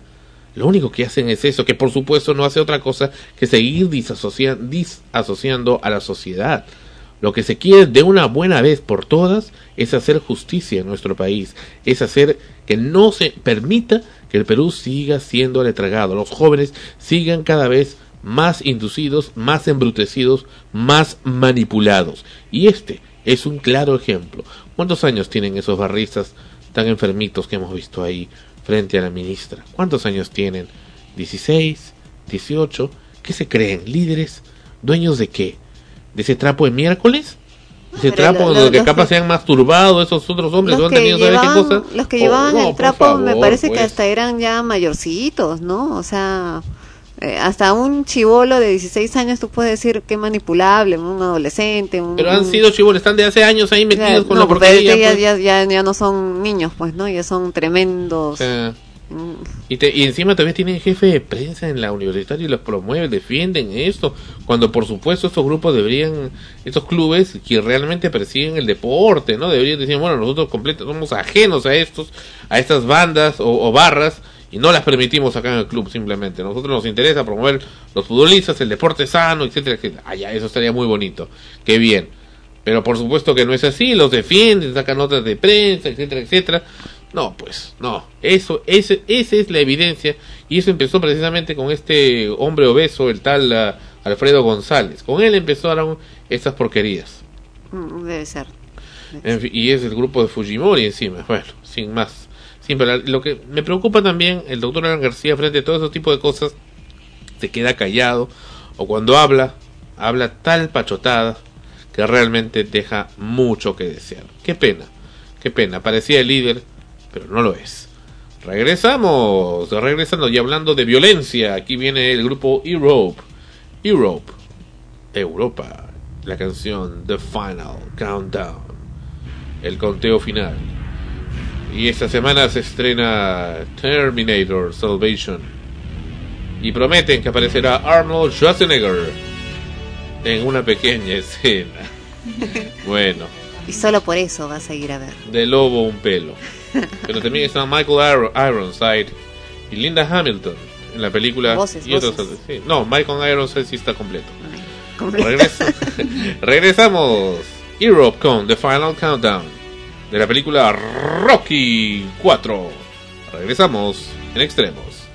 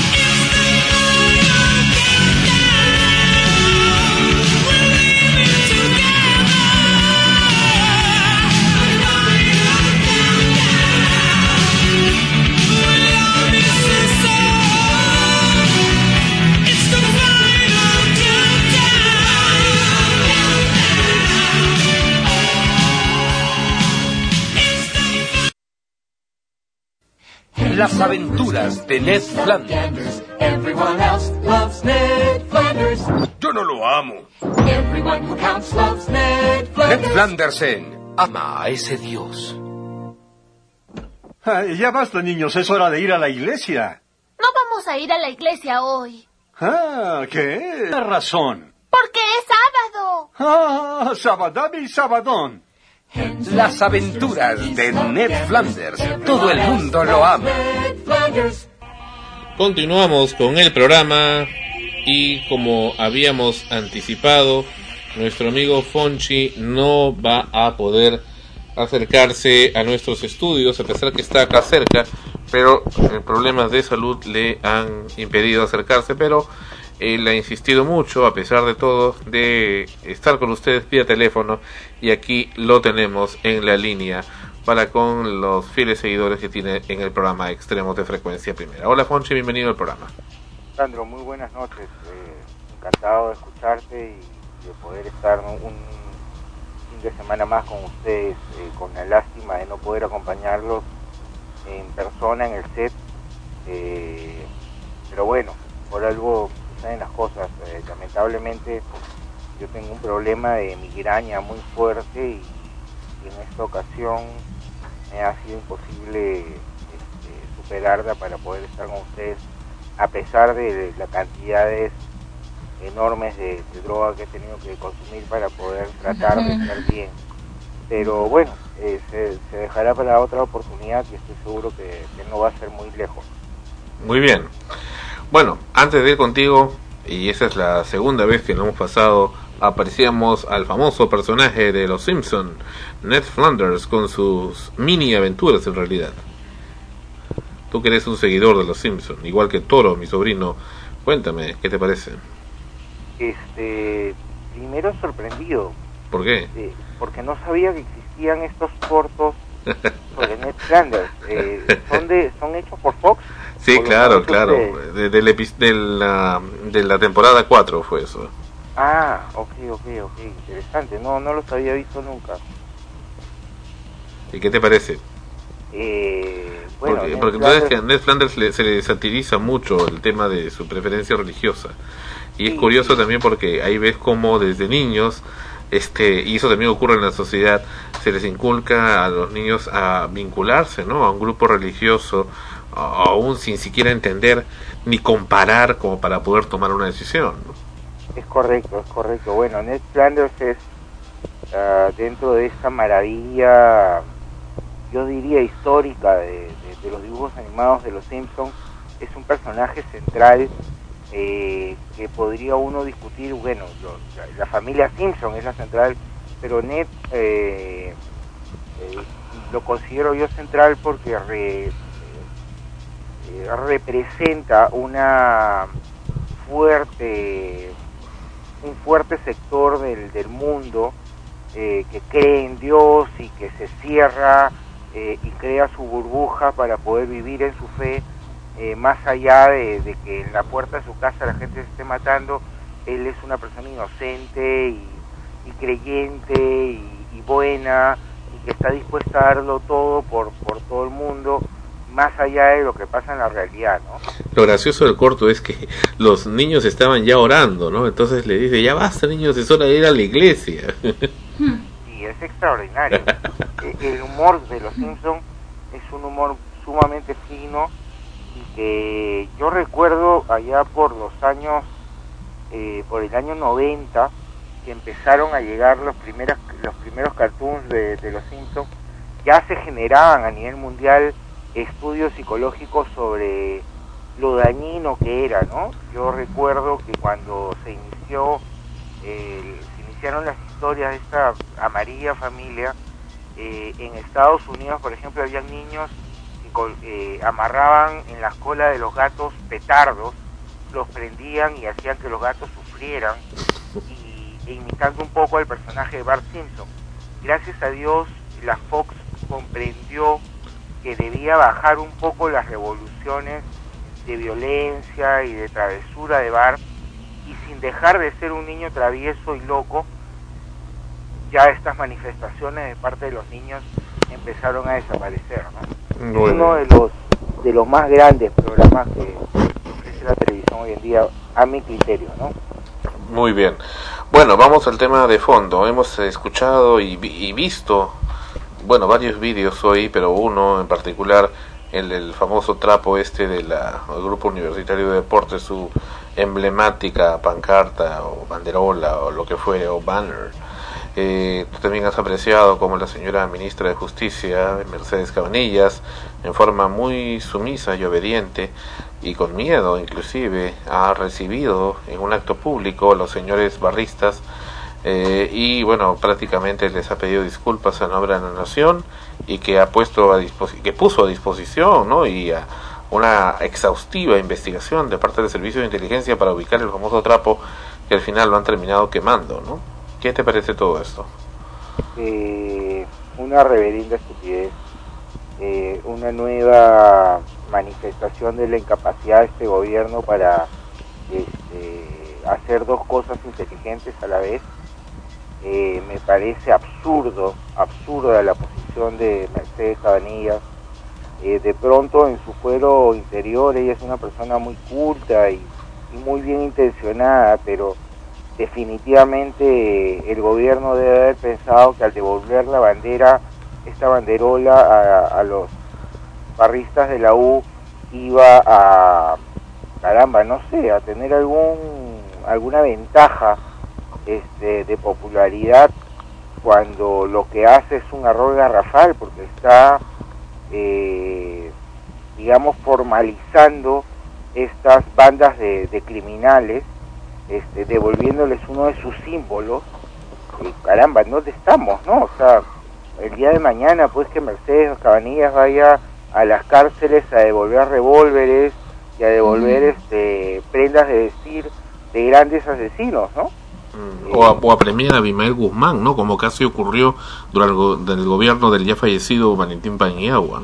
Así es, imagínate, ¿no? O sea, Sandro, eh, yo entiendo que, que en la política pues hay que manejar las cartas a lo mejor posible, pero yo creo que hay límites para todos y me parece un exceso el actuar de este gobierno en esta en este aspecto, ¿no? Bueno, es la misma lógica que utilizó erradamente el doctor Alan García hace algún tiempo cuando capturaron, bueno, cuando metieron en la cárcel a Magali Medina y, y comenzó a abogar por ella, ¿no? Lo cual dejó sorprendido a mucha gente.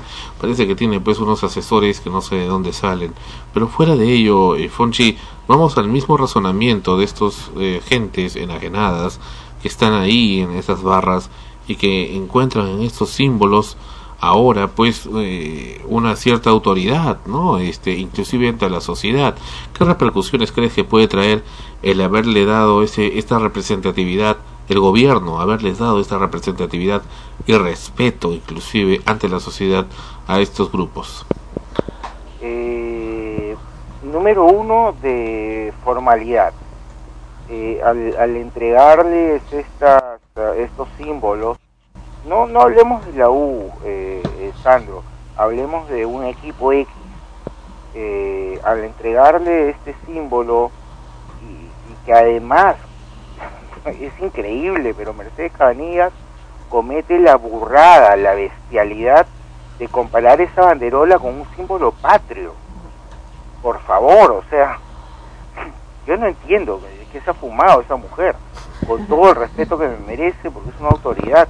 Está hablando idioteces, o sea, eh, comparar la banderola de la U es un pedazo de trapeador en donde han pintado con letras amarillas este, trinchera norte, eh, compararlo con una bandera, con el símbolo, con cualquier símbolo patrio, me parece lejos, exagerado y, y las distancias no permiten la menor eh, comparación. Además, ¿qué es trinchera de qué? ¿De qué guerra están hablando? Esas gentes, y lo dije antes de tu intervención en el anterior segmento, tú los mandas a estos barristas a la guerra, o los mandas al BRAE o a la selva, y por supuesto ahí van a estar orinándose de miedo. Así es, así es. Y, las porque- ma- y, y siempre tienden, ¿cómo, ¿cómo analiza esta conducta? Siempre tienden a cuando están en, frente a la policía, ¿no? Ya para ser encarcelados o algo, llaman a su madre, llaman a las, a las, a, la- a las a la mamá.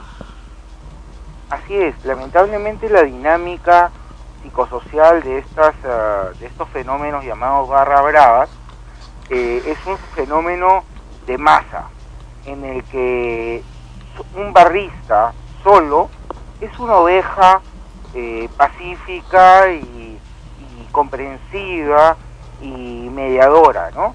Mientras que si está con, con el entorno, con el grupo, se convierte en un salvaje más.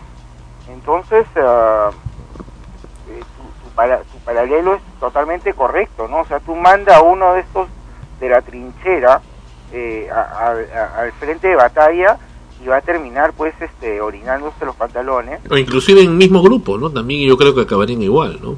Así es, así es, estoy de acuerdo. Y repito, por más que yo tenga mi, mi corazón este, eh, con un equipo nacional, no me quiero referir solo a la, a, la, a la U.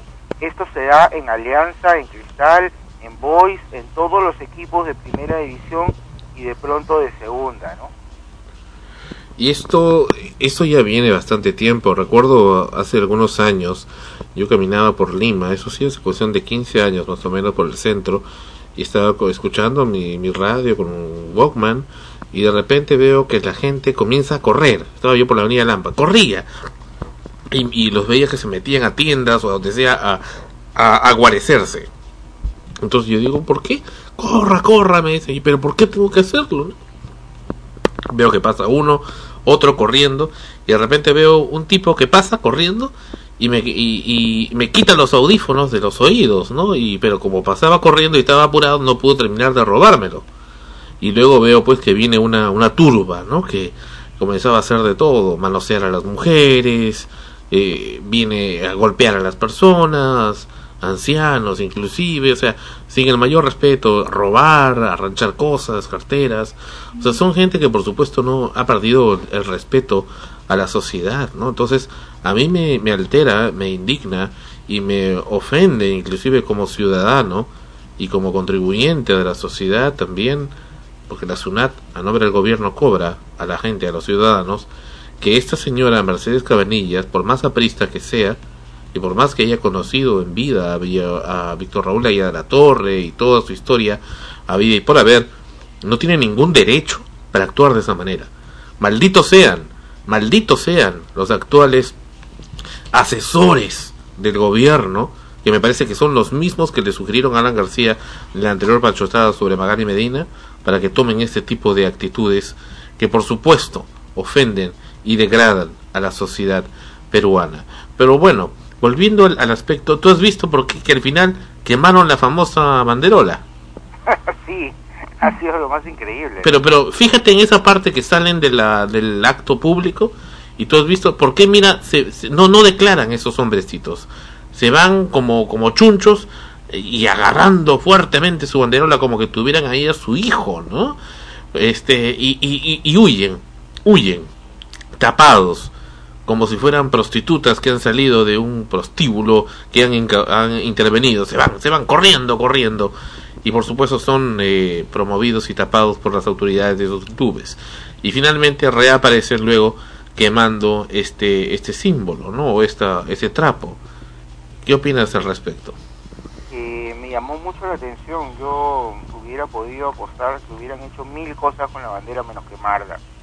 Entiendo que de pronto el acto de quemarla es una especie de... es algo como decir, bueno, ha estado en manos de los desgraciados del otro equipo, este, ya la- esta bandera no es digna de ser tocada por nosotros, ¿no? Eh, algo que es este absolutamente infantil e inmaduro, ¿no? Mm. eh, han luchado tanto por tener esta bandera que, que bueno, pues no, este, ya la tenían, yo qué sé, ¿qué les costaba colgarla en el próximo partido? Ahora, eh, Así eh, suceden sí, las sí. cosas. Ahora, Sandro, Sí. algo que, que a mí me llama la atención y yo no sé si tú has, eh, te has percatado es cómo es, será pos- cómo es que la, la doctora Mercedes Cabanilla eh, puede haber tenido en las manos esta bandera. ¿Qué han hecho para obtenerla? Para mí, conociendo el sistema de barras, la única posibilidad es que eh, el Ministerio del Interior, ni siquiera la policía, el Ministerio del Interior se haya eh, reunido con el Comando Sur de Alianza Lima, les haya propuesto una jugosa cantidad eh, económica y haya comprado la bandera y, eh, hacer como que la han recuperado y entregársela a, a los pobres de, de este otro equipo. Entonces, la pregunta además viene por el lado de este, cuánto habrán pagado por esta bandera y, coño, eh, ¿por qué pagar por un, un- trapo, no? O sea, ¿qué tiene que hacerse metiendo la ministra Mercedes Cabanillas en este pleito entre dos grupos?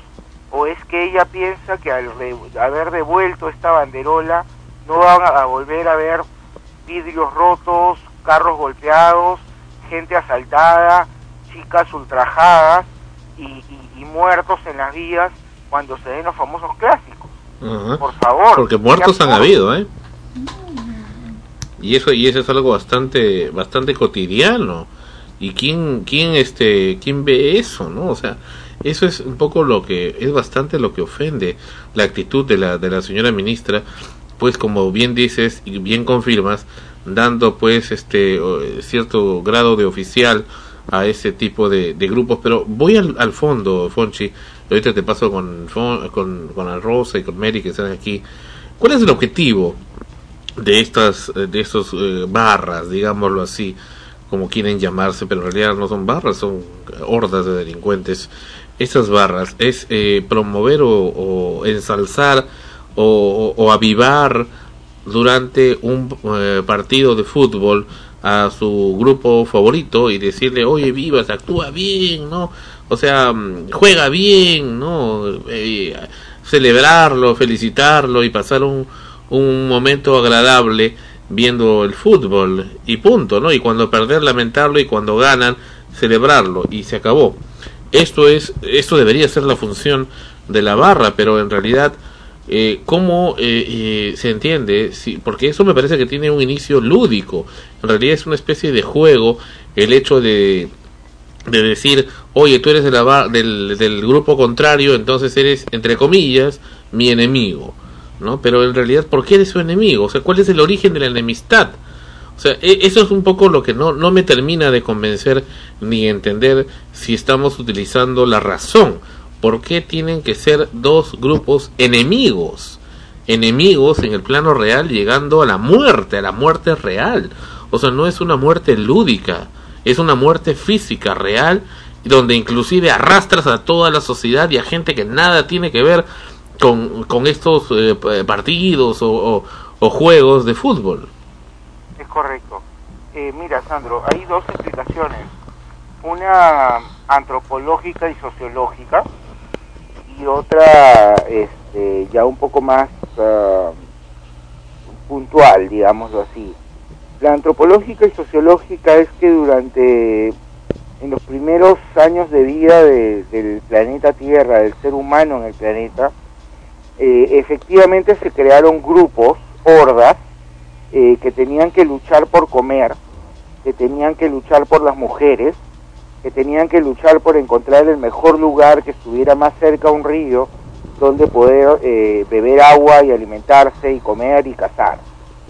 Cuando la sociedad va evolucionando, estas necesidades eh, permanecen encriptadas en la genética humana y se sigue necesitando luchar por algo, ya que ya no se necesita luchar por ríos, porque tú abres el caño y tienes agua, ni se necesita luchar por mujeres, porque o bien pagas por una mujer o simple y llanamente la enamoras y, y- y la seduces, este, ni tienes que casar porque te vas a Wong o a Metro y compras Ay, hay un problema acá en la, la comunicación. Vamos a esperar unos segundos. Parece que vino la violencia también acá. ya, eh, sí, me decías, tienes que ir a Wong, me decías. Sí, eh, ya- ya no tienes que ir a, a- a cazar animales, simplemente te vas a un mercado y compras lo que requieres. Entonces, sin embargo, estas estas eh, actividades eh, semiviolentas eh, permanecen dentro de la sangre del individuo, dentro del- de los instintos, dentro de las pulsiones. Entonces, eh, eh, ¿por qué se ha eh, reemplazado por las famosas barras, ¿no? En donde tú tienes un equipo A que va a pelear contra el equipo B. Y cuanto más violenta sea, sea el enfrentamiento, más violento, más eh, cercano estás a tus instintos y empiezas a cubrir ciertas necesidades que socialmente deberían ir desapareciendo, como en Europa, por ejemplo, exceptuando Inglaterra, en donde la mayoría de países van a un partido, termina el partido, los jugadores se abrazan, se besan y los hinchas también se abrazan y se van tranquilos, hayan perdido o no. Pero sí era antes Fonchi acá, ¿o no? Eh, no, siempre ha habido violencia. ¿Sí? Y, y- y acá está la parte histórica con la que quería terminar de explicarte el aspecto antropológico y, y- y sociológico. Te, te- te pongo el ejemplo de los más importantes equipos del Perú, ¿no? Alianza Lima y la U. Cuando Alianza Lima, por allá por el año 1801, eh, perdón, 1901, nace, eh, es un grupo de negritos eh, del estud eh, de caballería del presidente Leguía. Es decir, el presidente Leguía tenía eh, su estud de caballería, porque ellos corrían en el hipódromo, y todos los negritos que limpiaban los, las heces de los, de los caballos, los lavaban, los peinaban, los entrenaban, etcétera, terminaban de, trabajar a golpe de 4 de la tarde y se iban a jugar su pelota. Allí nace Alianza Lima.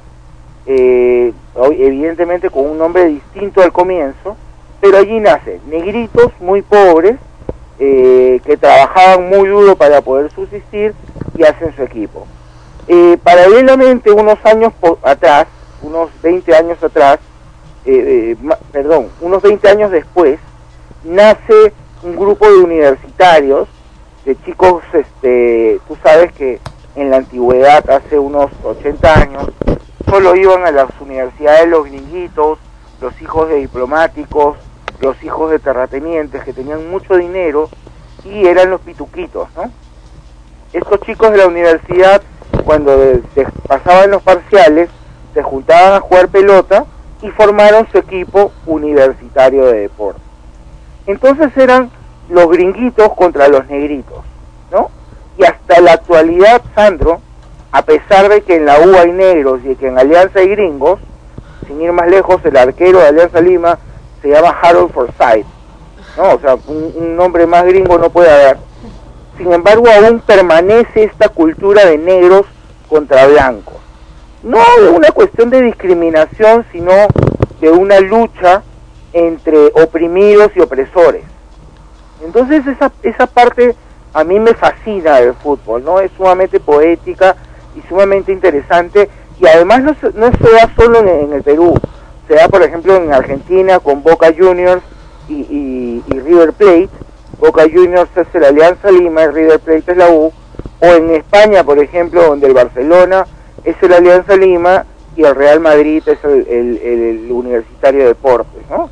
Eh, es algo que se da en muchos países. Eh, ese lado es romántico, es histórico y es comprensible.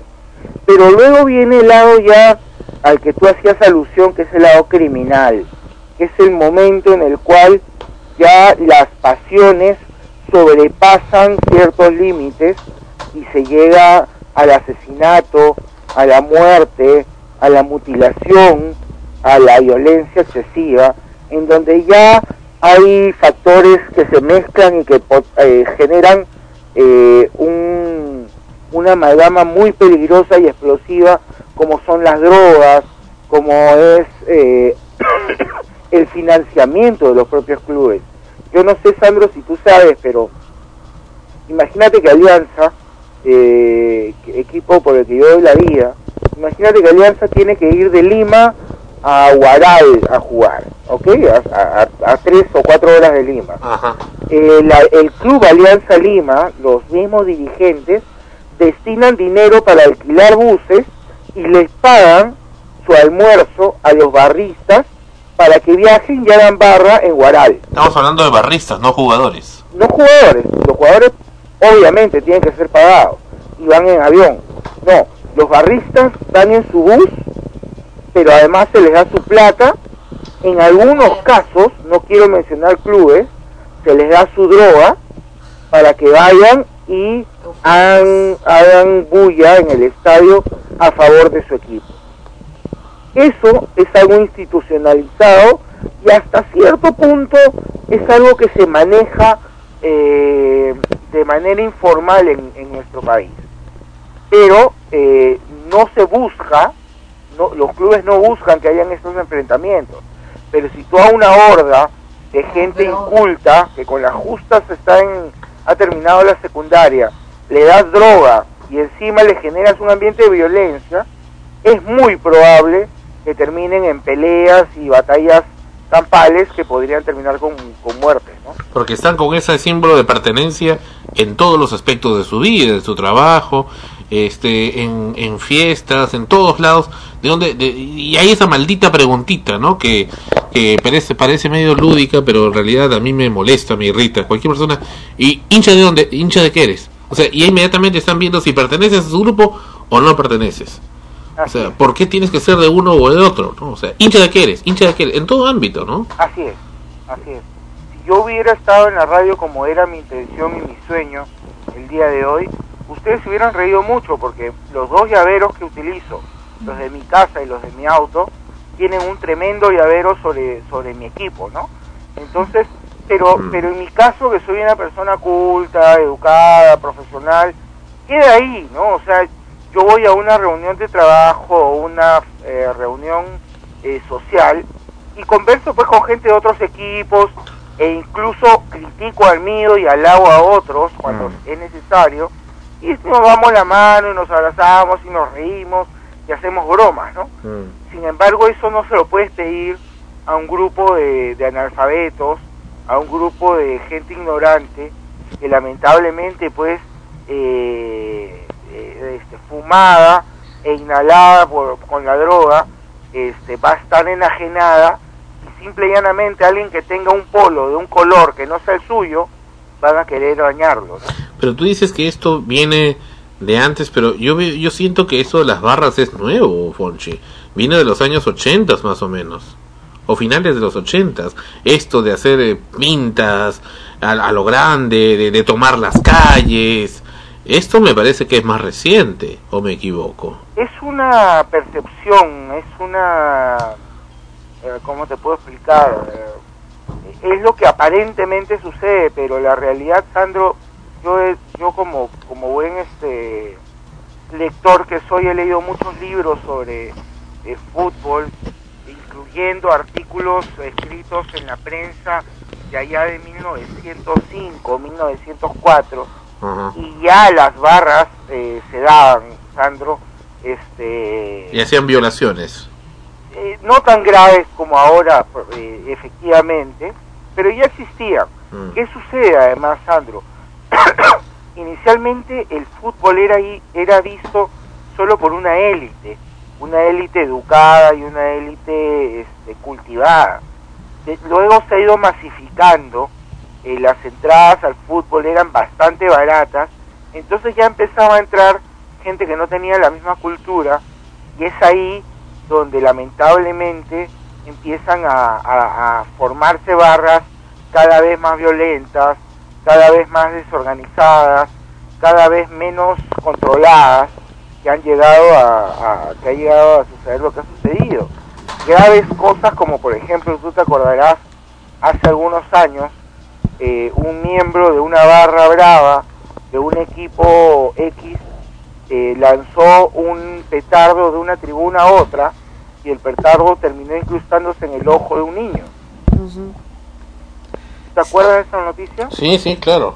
Ese tipo de acti- actividades, de, de- de acciones, en las cuales lo único que no existe es la razón, Sandro, el pensar antes de actuar, ya es algo grave. Cuando eh, la masa pierde la capacidad de, pensar antes de actuar, estamos ante una situación sumamente detonante, sumamente peligrosa, que podría llevar a cuestiones realmente este, de muerte masiva, ¿no? Hay que tener muchísimo cuidado, muchísimo cuidado. ¿Qué es lo positivo, Sandro?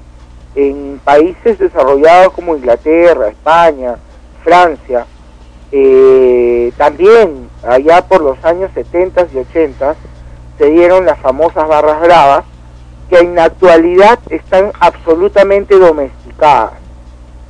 Hace unos días eh, tuve el privilegio de ver en vivo el partido del Real Madrid contra el Barcelona. En este partido, eh, eh, un jugador del, del Barcelona iba a sacar, eh, si no me equivoco, era eh, Dani Alves, un brasilero, iba a sacar y alguien de la tribuna le lanzó una botella vacía, que más allá de un daño físico lo asustó, ¿no? Y este hombre cayó al piso. Me llamó muchísimo la atención de que la misma gente de la barra, eh, del mismo equipo, ah, ojo, era el Barcelona contra el Real Madrid. La misma gente del Real Madrid que odia a los del Barcelona, le señalaba a la policía y la llamaba y le decía, este es el hincha del Real Madrid, de nuestro equipo, de nuestro eh, club, que ha lanzado una botella, llévenselo por imbécil. Ellos mismos depuraban de su barra a alguien que no debía estar ahí. Mientras que acá en el Perú, ¿qué pasa? Lo esconden, le cambia, le prestan otro polo para que la policía no lo reconozca y lo sacan clandestinamente para que este, este hombre salga impune. Y es más, esa es una manera de empezar a obtener liderazgo dentro de estas barras. Cuanto más daño hagas a otro de- a alguien de otro equipo, más líder eres. Y el máximo puntaje te lo da el meterle un balazo y matar a alguien de otro equipo, ¿no? Entonces, Sandro, eh, que te decía que lo positivo de esto es que si en Europa hace unas décadas esto sucedía y en la actualidad, como te comentaba, ya no sucede, espero que de acá a unos 20 años, no creo equivocarme, nuestras barras van a verse ah, culturizado un poco más y van a tener un poco más de control. Eso es lo que yo espero como hincha y amante del buen fútbol, ¿no? Fonchi, ¿qué tal? ¿Cómo estás? Eh, bueno, como has mencionado precisamente lo, lo que lo que está ocurriendo, lo que ya ha ocurrido en Europa y, y tenemos esa esperanza, pero eh, ¿cómo, ¿cómo se logra hacerlo? O sea, simplemente esperar a que pase el tiempo, no, imagino que que ya debería de haber eh, algún grupo, quizás incluso tú puedas estar al tanto o, o no sé si sabes si es que se al margen de hacerse estudios sobre la conducta de, de esto de este grupo de personas de individuos que, que forman esta barra eh, si se han hecho investigaciones estudios pero para lograr eh, la solución a ello no es decir el, cambio porque en Europa estamos hablando pues de, un lugar en, en el que eh, es muy probable que los chicos, los niños que carecían de educación se haya fomentado precisamente que, que tengan más acceso a la educación, a la cultura, un mejor trato, en fin. Pero acá el problema es que la gran mayoría de, de jóvenes que, que van a los colegios estatales ya comienzan a hacer pandillas eh, de esa naturaleza tipo barras bravas eh, desde el mismo colegio. ¿No? Los vemos en la vía expresa como salía hace un tiempo y aún siguen, si no me equivoco, lanzándose piedras de un colegio a otro. O sea, ahí no es del equipo de fútbol al otro, sino del colegio al otro. Lanzándose piedras y todo lo demás en el colegio y los profesores defendiéndolos. Defendiéndolos y protegiéndolos porque son menores de edad y son alumnos. Y quién sabe si los profesores también están en, en, en la misma cuestión, ¿no? ¿Qué es lo que se puede hacer para que efectivamente de acá a 10 años o 20 años se logre ese cambio y se domestiquen este tipo no solo de barras, sino en general pues de, esos grupos que se forman para luchar contra el otro porque simplemente no pertenece al suyo. Bueno, eh, Ana Rosa, ante todo, muy buenas noches, qué gusto escucharte y qué pena no poder estar frente a ti mirándote como hubiera, me hubiera encantado el día de hoy. Eh, acá hay dos soluciones, eh, según puedo observarlo yo. Eh, la primera es una solución pragmática, eh, que también además se utiliza en Europa, que es que en los estadios, tanto en, en, en las tribunas como en las afueras del estadio y unas 20 cuadras alrededor, hayan cámaras ocultas que puedan identificar a los barristas que generan daño a la propiedad privada o a otras personas. Eh, esto se da incluso en la actualidad en Europa. Es decir, si en este partido del Real Madrid con el Barcelona, eh, la barra del Real Madrid no hubiera señalado a la persona que lanzó esa botella, las cámaras lo hubieran hecho y esa persona hubiera tenido cárcel efectiva. Eh, esa es la solución pragmática. La solución de fondo, Ana Rosa, y acá vamos a entrar a un tema eterno, profundo, pero importante, es única y exclusivamente eh, la educación. Si nosotros empezáramos a educar adecuadamente a nuestros hijos en eh, ciudadanía, en eh, buenos hábitos, en habilidades sociales, perdón, en tener valores morales adecuados y bien jerarquizados, este problema en 20 años estaría resuelto. Pero para ello tenemos que tomar varios pasos. Primero, primero que nada, facilitar el acceso a la educación a todo ser humano, a todo peruano, de cualquier clase, credo o, condición social. Facilitar el acceso. Y en segundo lugar, facilitar el acceso a una educación adecuada. No puede ser de que este, los chicos del colegio Markham o del Santa Úrsula eh, tengan una mejor educación que los chicos de un colegio nacional. Eso está mal, eso no puede darse. El gobierno existe para eso, para asegurar que la educación de un niño que no tiene papá ni mamá y que no tiene un sol para pagar el colegio, puede educarse igual o mejor, como sucede en otros países, que chicos que sí tienen papá y mamá, que sí tienen miles de dólares mensuales que invertir en el colegio y que pueden recibir una educación de calidad. Yo creo que esas son las dos vías por las cuales este problema de las barras bravas pueden ir desapareciendo. ¿no? Ok, volvemos en un momento con Fonchi en el programa Extremos, episodio 65. Continuamos con Extremos. Aquí está Ana Rosa, ¿otra pregunta? Bueno, no, es- recalcando un poco lo que lo que está diciendo Fonchi. Entonces, eh, bueno, lo último que se sabe es que ahora eh, los eh, jóvenes adolescentes desde los 16 años ya son llevados a, a prisión en caso de encontrárseles eh, en esto en estas circunstancias. Justo lo que tú decías no el, hecho de colocar las cámaras el hecho de, de lo que pasó en, en este partido de fútbol que pudiste ver eh, en vivo en que eh, los mismos hinchas de, de la barra le indican al policía quién ha sido. Justo el día que veía en televisión el lamentable hecho que, ocurrió, que precisamente estos barristas le tiraron piedras e hirieron a los policías que estaban precisamente resguardando. eh, uno de ellos pues decía que sí había visto quién era, pero no iba a decir porque él no era un soplón, ¿no? Porque eso iba en contra del, del código, así como se, se expresan ellos de, de sus barras. Y, pero bueno, agarraron algunos cuantos que los, eh, los eh, bueno, los llegaron a identificar y veíamos pues a las madres, ¿no? Ahí llorando ante cámaras diciendo que sus hijos eran unos angelitos que en la vida no sabemos qué hacían ahí, ni, ni qué la piedra que hacía en su mano, pero eran unos ángeles, ¿no? Que habían, eh, que los estaban llevando injustamente a, a prisión. Porque ahora se va a, a tomar en cuenta eso, es decir, que desde los 16 años ya pueden ir, porque antes simplemente los sacaban y seguían haciendo de las suyas. Quizás, digo, en, en- por lo que tú nos has mencionado, ese puede ser un inicio del- desde el punto de vista pragmático para comenzar a hacer ese cambio, ¿no? Pero definitivamente es muy importante eh, la educación que, que, pueden recibir de casa. Ahora, estos chicos que están ya en esos momentos, en esas circunstancias, difícilmente, sobre todo los más grandes, porque el que entrevistaron en la televisión y que decía que él no era un soplón y por lo tanto no iba a decir quién, quién era, ya estaba bastante grande, ya no era un adolescente, ya era un hombre, eh, difícilmente va a cambiar, ¿no? Y lo lamentable es que va a tener hijos y, y los que si ya no los tiene y les inculca lo mismo. Como el caso del famoso Canebo. Claro, ¿no? Entonces, de- la- lo que voy es que definitivamente la, la solución pragmática que mencionas va a tener que ir de todas maneras mientras se puede solucionar lo otro.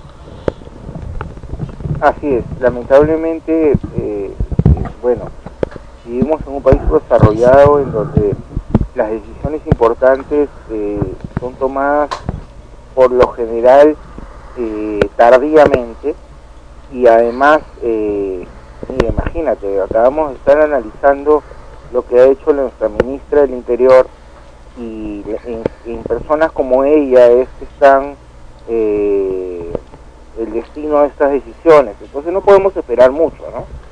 Eh, lamentablemente es así. Eh, creo, en lo personal, eh, que lo que nos espera es primero empezar a invertir como país y como solución pragmática en estas cámaras. Ya creo que el Estadio Nacional tenía, pero por ejemplo, ni el Estadio de Matute de la Alianza Lima, ni el Estadio Monumental de, eh, de la U, ni el Estadio Jorge Basadre de Tacna tienen estas cámaras. Entonces, el 90% de partidos se juegan en estas canchas, en donde no existe una sola cámara, y solo el 10% en el Estadio Nacional, y deberíamos ya empezar como IPD a invertir en, estas cámaras para tratar de darle una eh, pronta solución pragmática.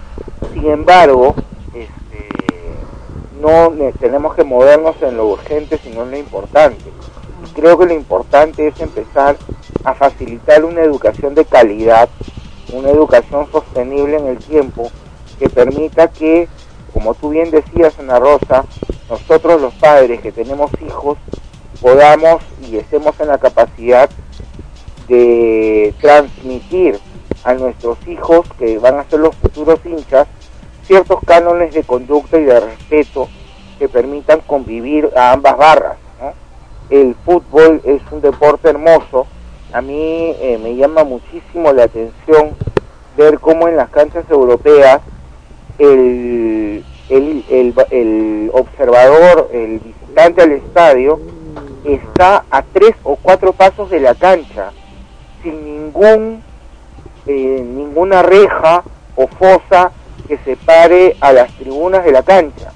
Es decir, si un barri si una persona que va a ver el partido, por ejemplo en Inglaterra, quiere meterse a la cancha, Ana Rosa, lo único que tiene que hacer es saltar.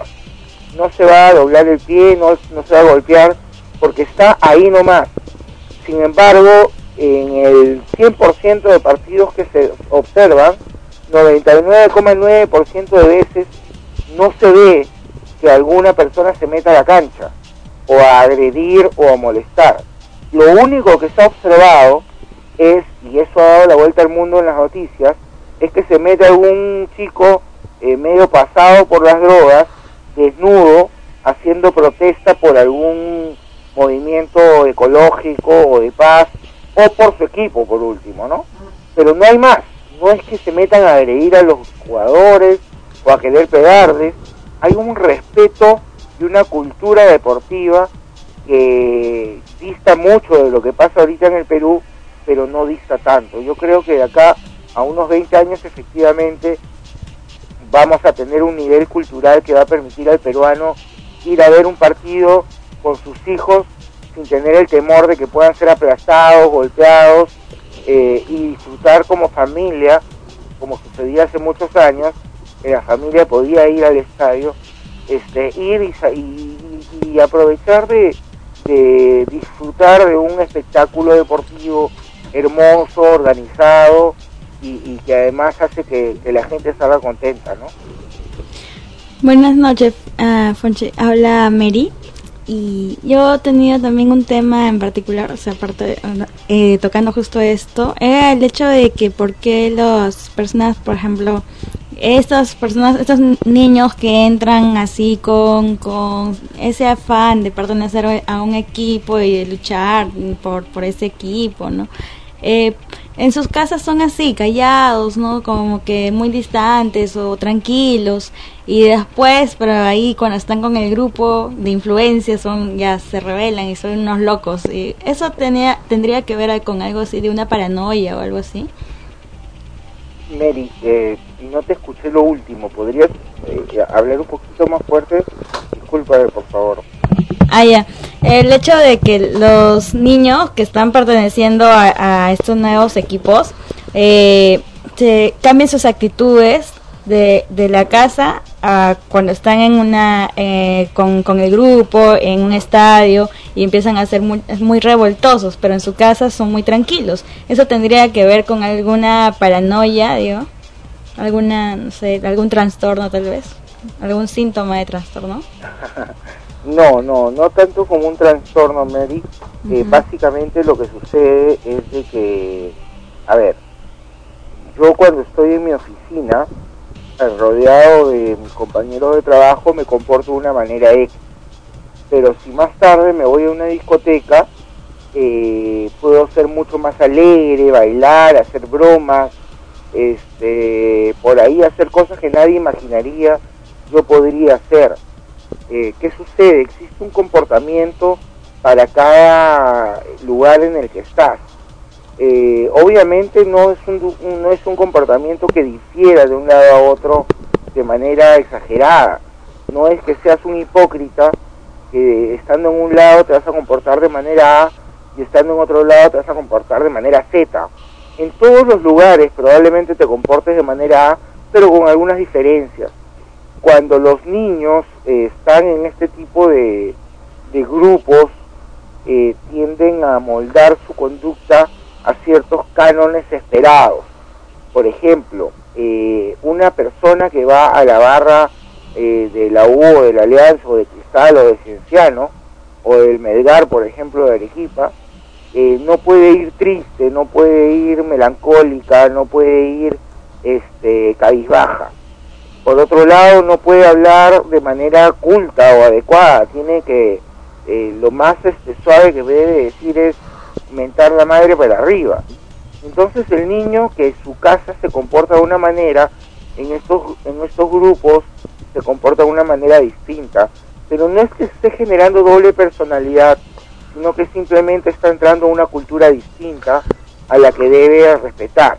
Fonchi, pero entonces, ¿qué es lo que debe hacer un niño que nos está escuchando ahora y que está tentado por pertenencia o por, o por tener su grupo de amigos o porque sus amigos que siempre ha tenido desde muy pequeño ahora están en esos grupos de barras y bueno, y tiene esa opción ¿no? de ingresar a esas barras o, o grupos de, de, de aficionados eh, violentos al fútbol. Tú dices que el código o la orden es eh, mentar la madre para arriba, correcto. Pero ¿qué pasa cuando ese niño simplemente rechaza eso, pero le interesa pertenecer a la barra o grupo? O sea, quiere, hay cosas que le gustan y cosas que no.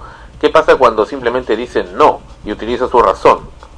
Bueno, eh, y no más hay- bien él impone sus reglas, porque ahí tú estás hablando de reglas que te están imponiendo. Pero ¿quién te las impone? Un líder. ¿Y qué pasa si él se convierte en el líder y él impone nuevas reglas? eh, eh, eh, en tu intervención está la respuesta, Sandro. Si es que no es que exista un solo grupo para luchar por un equipo, tú puedes crear tu propio grupo con tus propios ah, valores y creencias con tu propia cultura, este, sin necesidad de llegar al extremo de violencia o de soecidad en el hablar. Eh, depende de uno, depende del nivel de personalidad que tenga.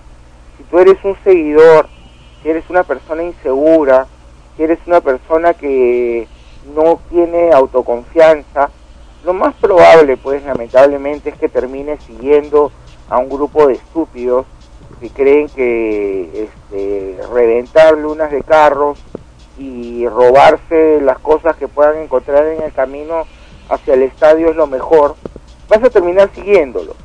Pero si eres una persona pensante, eres una persona culta, eres una persona que quiere diferenciarse del resto, no quieres ser una persona ordinaria, sino extraordinaria, tú puedes seguir yendo al estadio eh, con un grupo de amigos que piense igual que tú y no tener para por qué tener que hacer cosas que no quieras.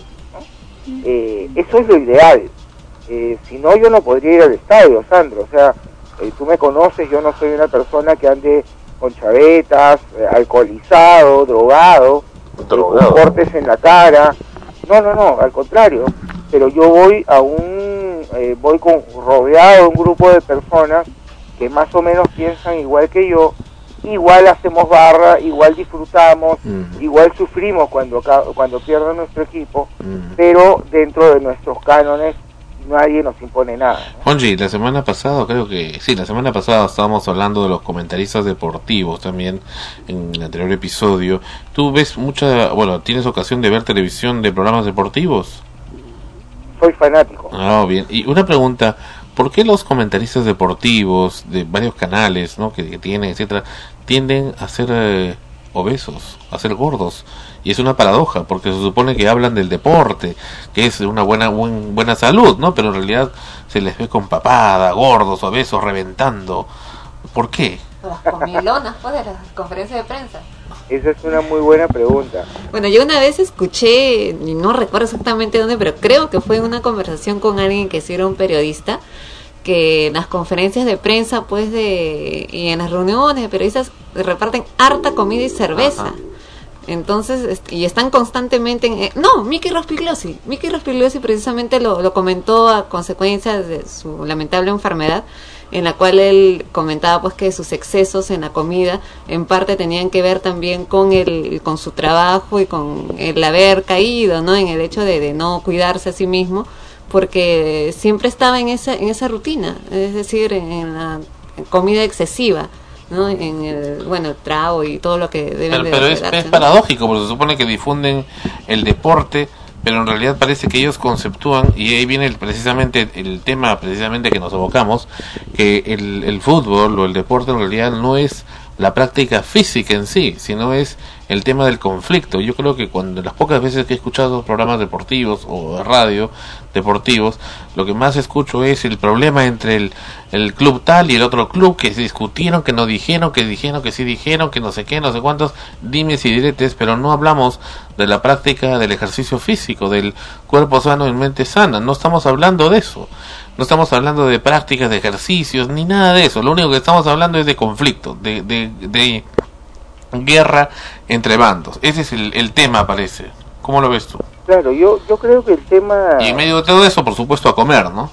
Así es. o sea sibarítico Yo creo que el tema eh, del aspecto físico se sobreentiende que en los equipos peruanos eh, no debe ser un tema a discutir porque es algo con lo que ellos viven y con lo que trabajan. Y me parece en lo personal que en el 80% de los casos el, el atleta peruano cuenta con un muy buen físico, más allá del tema de la nutrición y, y de la fortaleza física, que es un tema, bueno, eh, bastante largo, ¿no? Eh, ¿Por qué es que los comentaristas en su mayoría son obesos? Bueno, son obesos en el Perú. Ah, hay dos eh, programas eh, o, o canales deportivos que yo veo mucho, aparte de los nacionales, que son ESPN y Fox, en donde todo comentarista ha sido un atleta, eh, ya sea en el básquet, ya sea en el golf, ya sea en el tenis, ya sea en el fútbol. Eh, todos los que comentan han jugado fútbol y han sido grandes estrellas del fútbol, que se han retirado y en lugar de dedicarse a, a otra cosa, a otra cosa han decidido pues eh, dedicar su vida a seguir en el deporte, pero bajo, eh, en esta ocasión, bajo los comentarios. Entonces son gente que más o menos ha mantenido una, eh, digamos, eh, una figura atlética, ¿no? No son como el jugador, cuando eran jugadores super flacos y musculosos, con un cuerpo eh, con bastante tonicidad, pero no son al menos unas vacas obesas. Mientras que en el Perú, lamentablemente todavía los jugadores que recién eh, eh, han dejado de jugar no están preparados para hacer comentarios inteligentes, para hacer comentarios estratégicos, porque no tienen ninguno de ellos estudios universitarios. Son muy pocos.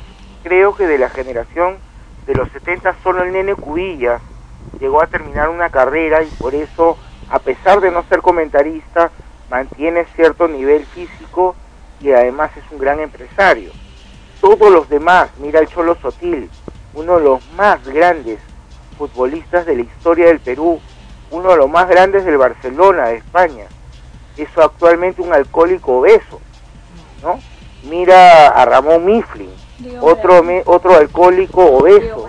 Entonces, algunos de los comentaristas, Me- Mary nos dice el ejemplo de Maradona también, ¿no? además, además, pero bueno, eso es un caso específico, es muy especial, ¿no? Digamos, era una estrella tan grande que, bueno, se le da el permiso para que sea coquero, drogadicto, Y eh, homosexual. alcohólico y obeso, ¿no? Y homosexual, ¿no?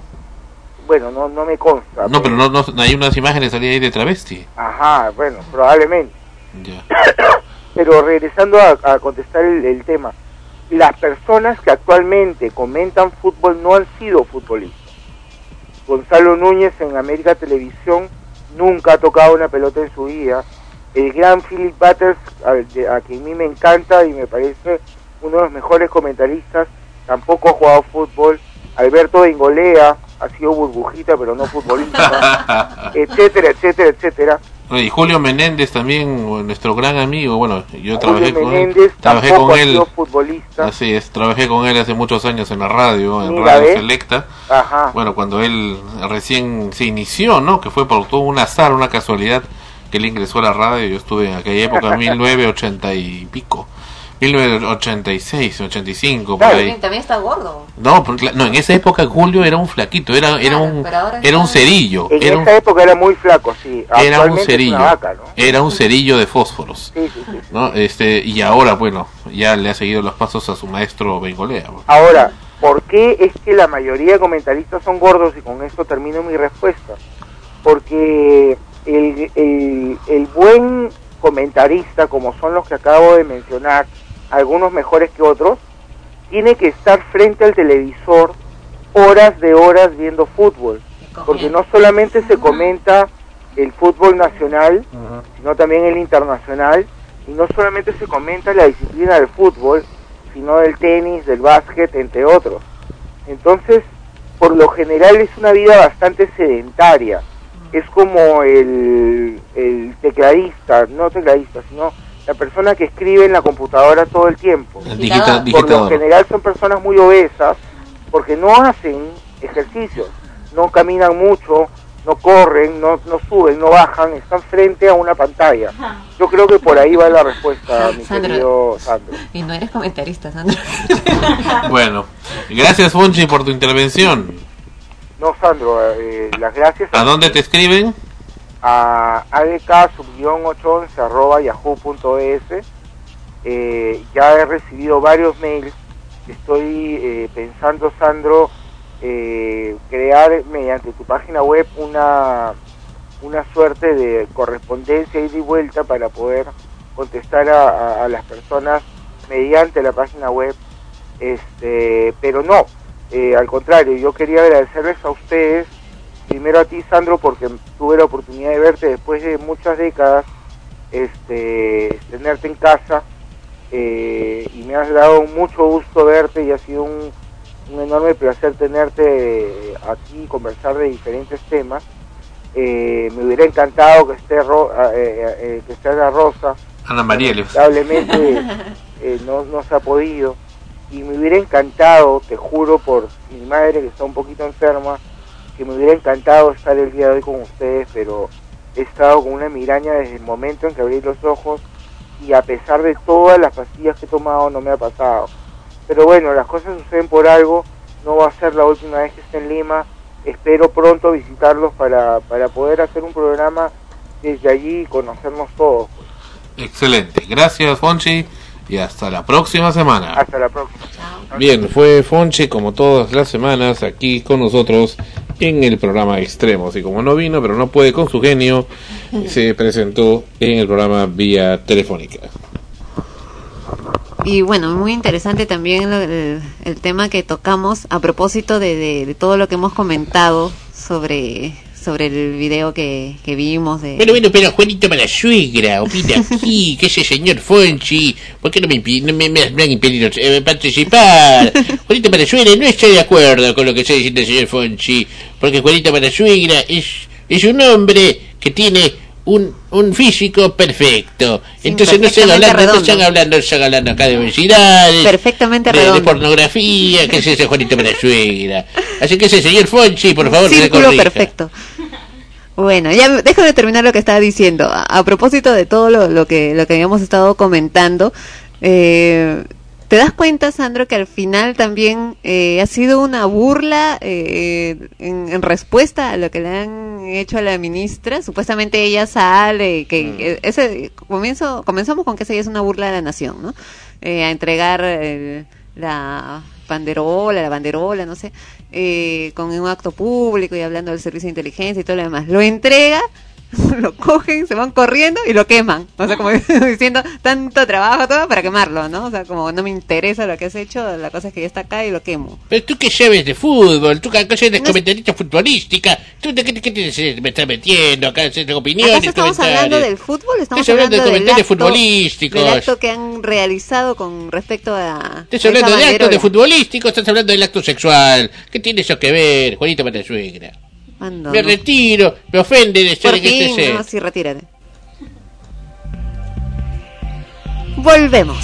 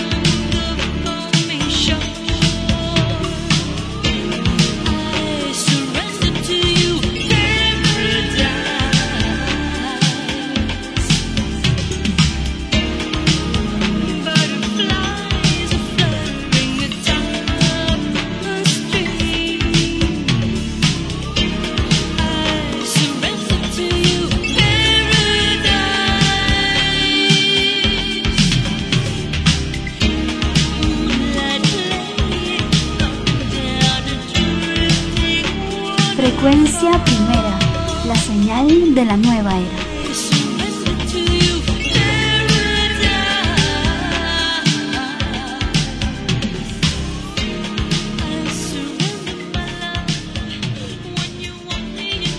La voz de Gloria Estefan, Surrender Paradise, el paraíso de la rendición. Extremos, episodio 65. Continuamos con el programa y ahora, antes de los estrenos, y en Rosa no ha considerado, pero esta semana se estrena Terminator Salvation con unos cuantos segundos de participación de el astro austríaco norteamericano Arnold Schwarzenegger, aunque por supuesto parece que la película no va a tener los bríos que se expectaban. Y una mala noticia sobre esa película Terminator Salvation, que parece que tiene su propio su propia línea de tiempo. Es decir, según lo que estoy apreciando en lo que ha publicado el diario El Comercio hoy, no va a tener nada que ver ni con Terminator 3, ni con eh, Terminator 1 y 2, ni tampoco con las crónicas de Sarah Connor que por cierto acaban de sacar la noticia de la Fox, las crónicas de Sarah Connor en su tercera temporada ha quedado definitivamente cancelada. Así que despídanse del doble de Faye que actúa ahí, que era esa chiquita Summer, Summer, Summer Glow creo que se llama, Summer Glow, en fin. Ya, se acabó también la serie. Y Jericho también, por supuesto. Ya fue también esa serie. En fin. En fin, en fin, en fin. Solamente queda satirizar a la gente de la Fox a través de Los Simpson. Bueno, ahora, antes de ir con lo de Ana Rosa y sus novedades de estrenos, que por cierto sugiero a Rosa que también haga no solamente estrenos de, de cine y de teatro, sino también estrenos de televisión y estrenos de radio, ¿no? que también existen, y también estrenos de televisión y radio por internet. Sonia nos escribe desde Hamburgo, Alemania, dice, hola, ¿qué tal amigos? Está, hoy estaba buscando en internet radios de Perú para escuchar y me encontré con esta emisora. Me gusta, felicitaciones y saludos. Miguel, hola amigo de Perú, esta emisora sí que está buena, sasa. Aprovecho para ofrecerles productos hidrobiológicos frescos y congelados como son poto entera fresca, ah, no, pota pota entera fresca, congelada, huevera de pot, de poata, pulpo, langostinos, perico, maíz dorado, pepinos de mar, algas, etcétera, pero no dice dónde lo contacten. Haya un correo truc 178 truc 178 arroba hotmail.com. Ya, Teresa Málaga, los felicito, una chalaca de muchos, pero muchos recuerdos. Encontró hoy esta emisora, le escucharé qué recuerdos más bellos le dan ustedes a los que tenemos el corazón colgado en miles de kilómetros de distancia de nuestra tierra. Bendiciones a todos los que componen este bello gesto. Saludos y envíen ese mensaje a todos los que encuentren lejos. Teresa Málaga. Fin. Y ahora sí, Ana Rosa con sus estrenos. Y el primer estreno, Alfonso Pagaza, por supuesto, no podía ser menos. Tenemos que en el Centro Cultural de España eh, se van a presentar el 6 y 7 de junio a las 20 horas 8 de la noche eh, con la obra La Mujer Sola, que está a cargo de eh, Paul Ruiz en la dirección y la producción también de Mujeres de Arena, Asociación Teatral. Repetimos, va el día sábado 6 y domingo 7 a las 20 horas La Mujer Sola una mujer desde la intimidad de su soledad nos cuenta su historia y violencia familiar. el estreno de la obra escrita por el Premio Nobel de Literatura Dario Fo y Frank Ram es un unipersonal interpretado por Jacqueline Ancani y como dijimos la dirección de Paul Ruiz. En el ICNA de Lima tenemos el miércoles 3, desde el miércoles 3 al sábado 6 de, de junio de este mes precisamente a las 20 horas 8 de la noche, a Karen Espano interpretando a Sara, performance de teatro contemporáneo basado en la historia mito de Sara Helen, un ícono fetiche de la cultura moderna en el Perú. Historia que alimenta las necesidades de trabajo e investigación artístico-filosóficos de cada uno. A Espano le interesa explorar temas como el prejuicio, el miedo y la marginación, para el director Guillermo Castrillón es la continuación de la búsqueda de la comprensión del mundo femenino, que ha sido el eje de sus últimas obras. El lugar es en la Galería Germán Kruger, en la boletería, eh, está a 20 soles y 40 soles la entrada. En el himno de Miraflores, Avenida Angamos Oeste 120. Eh, también se ha estrenado esta semana Móvil, bajo la dirección de Jorge Villanueva.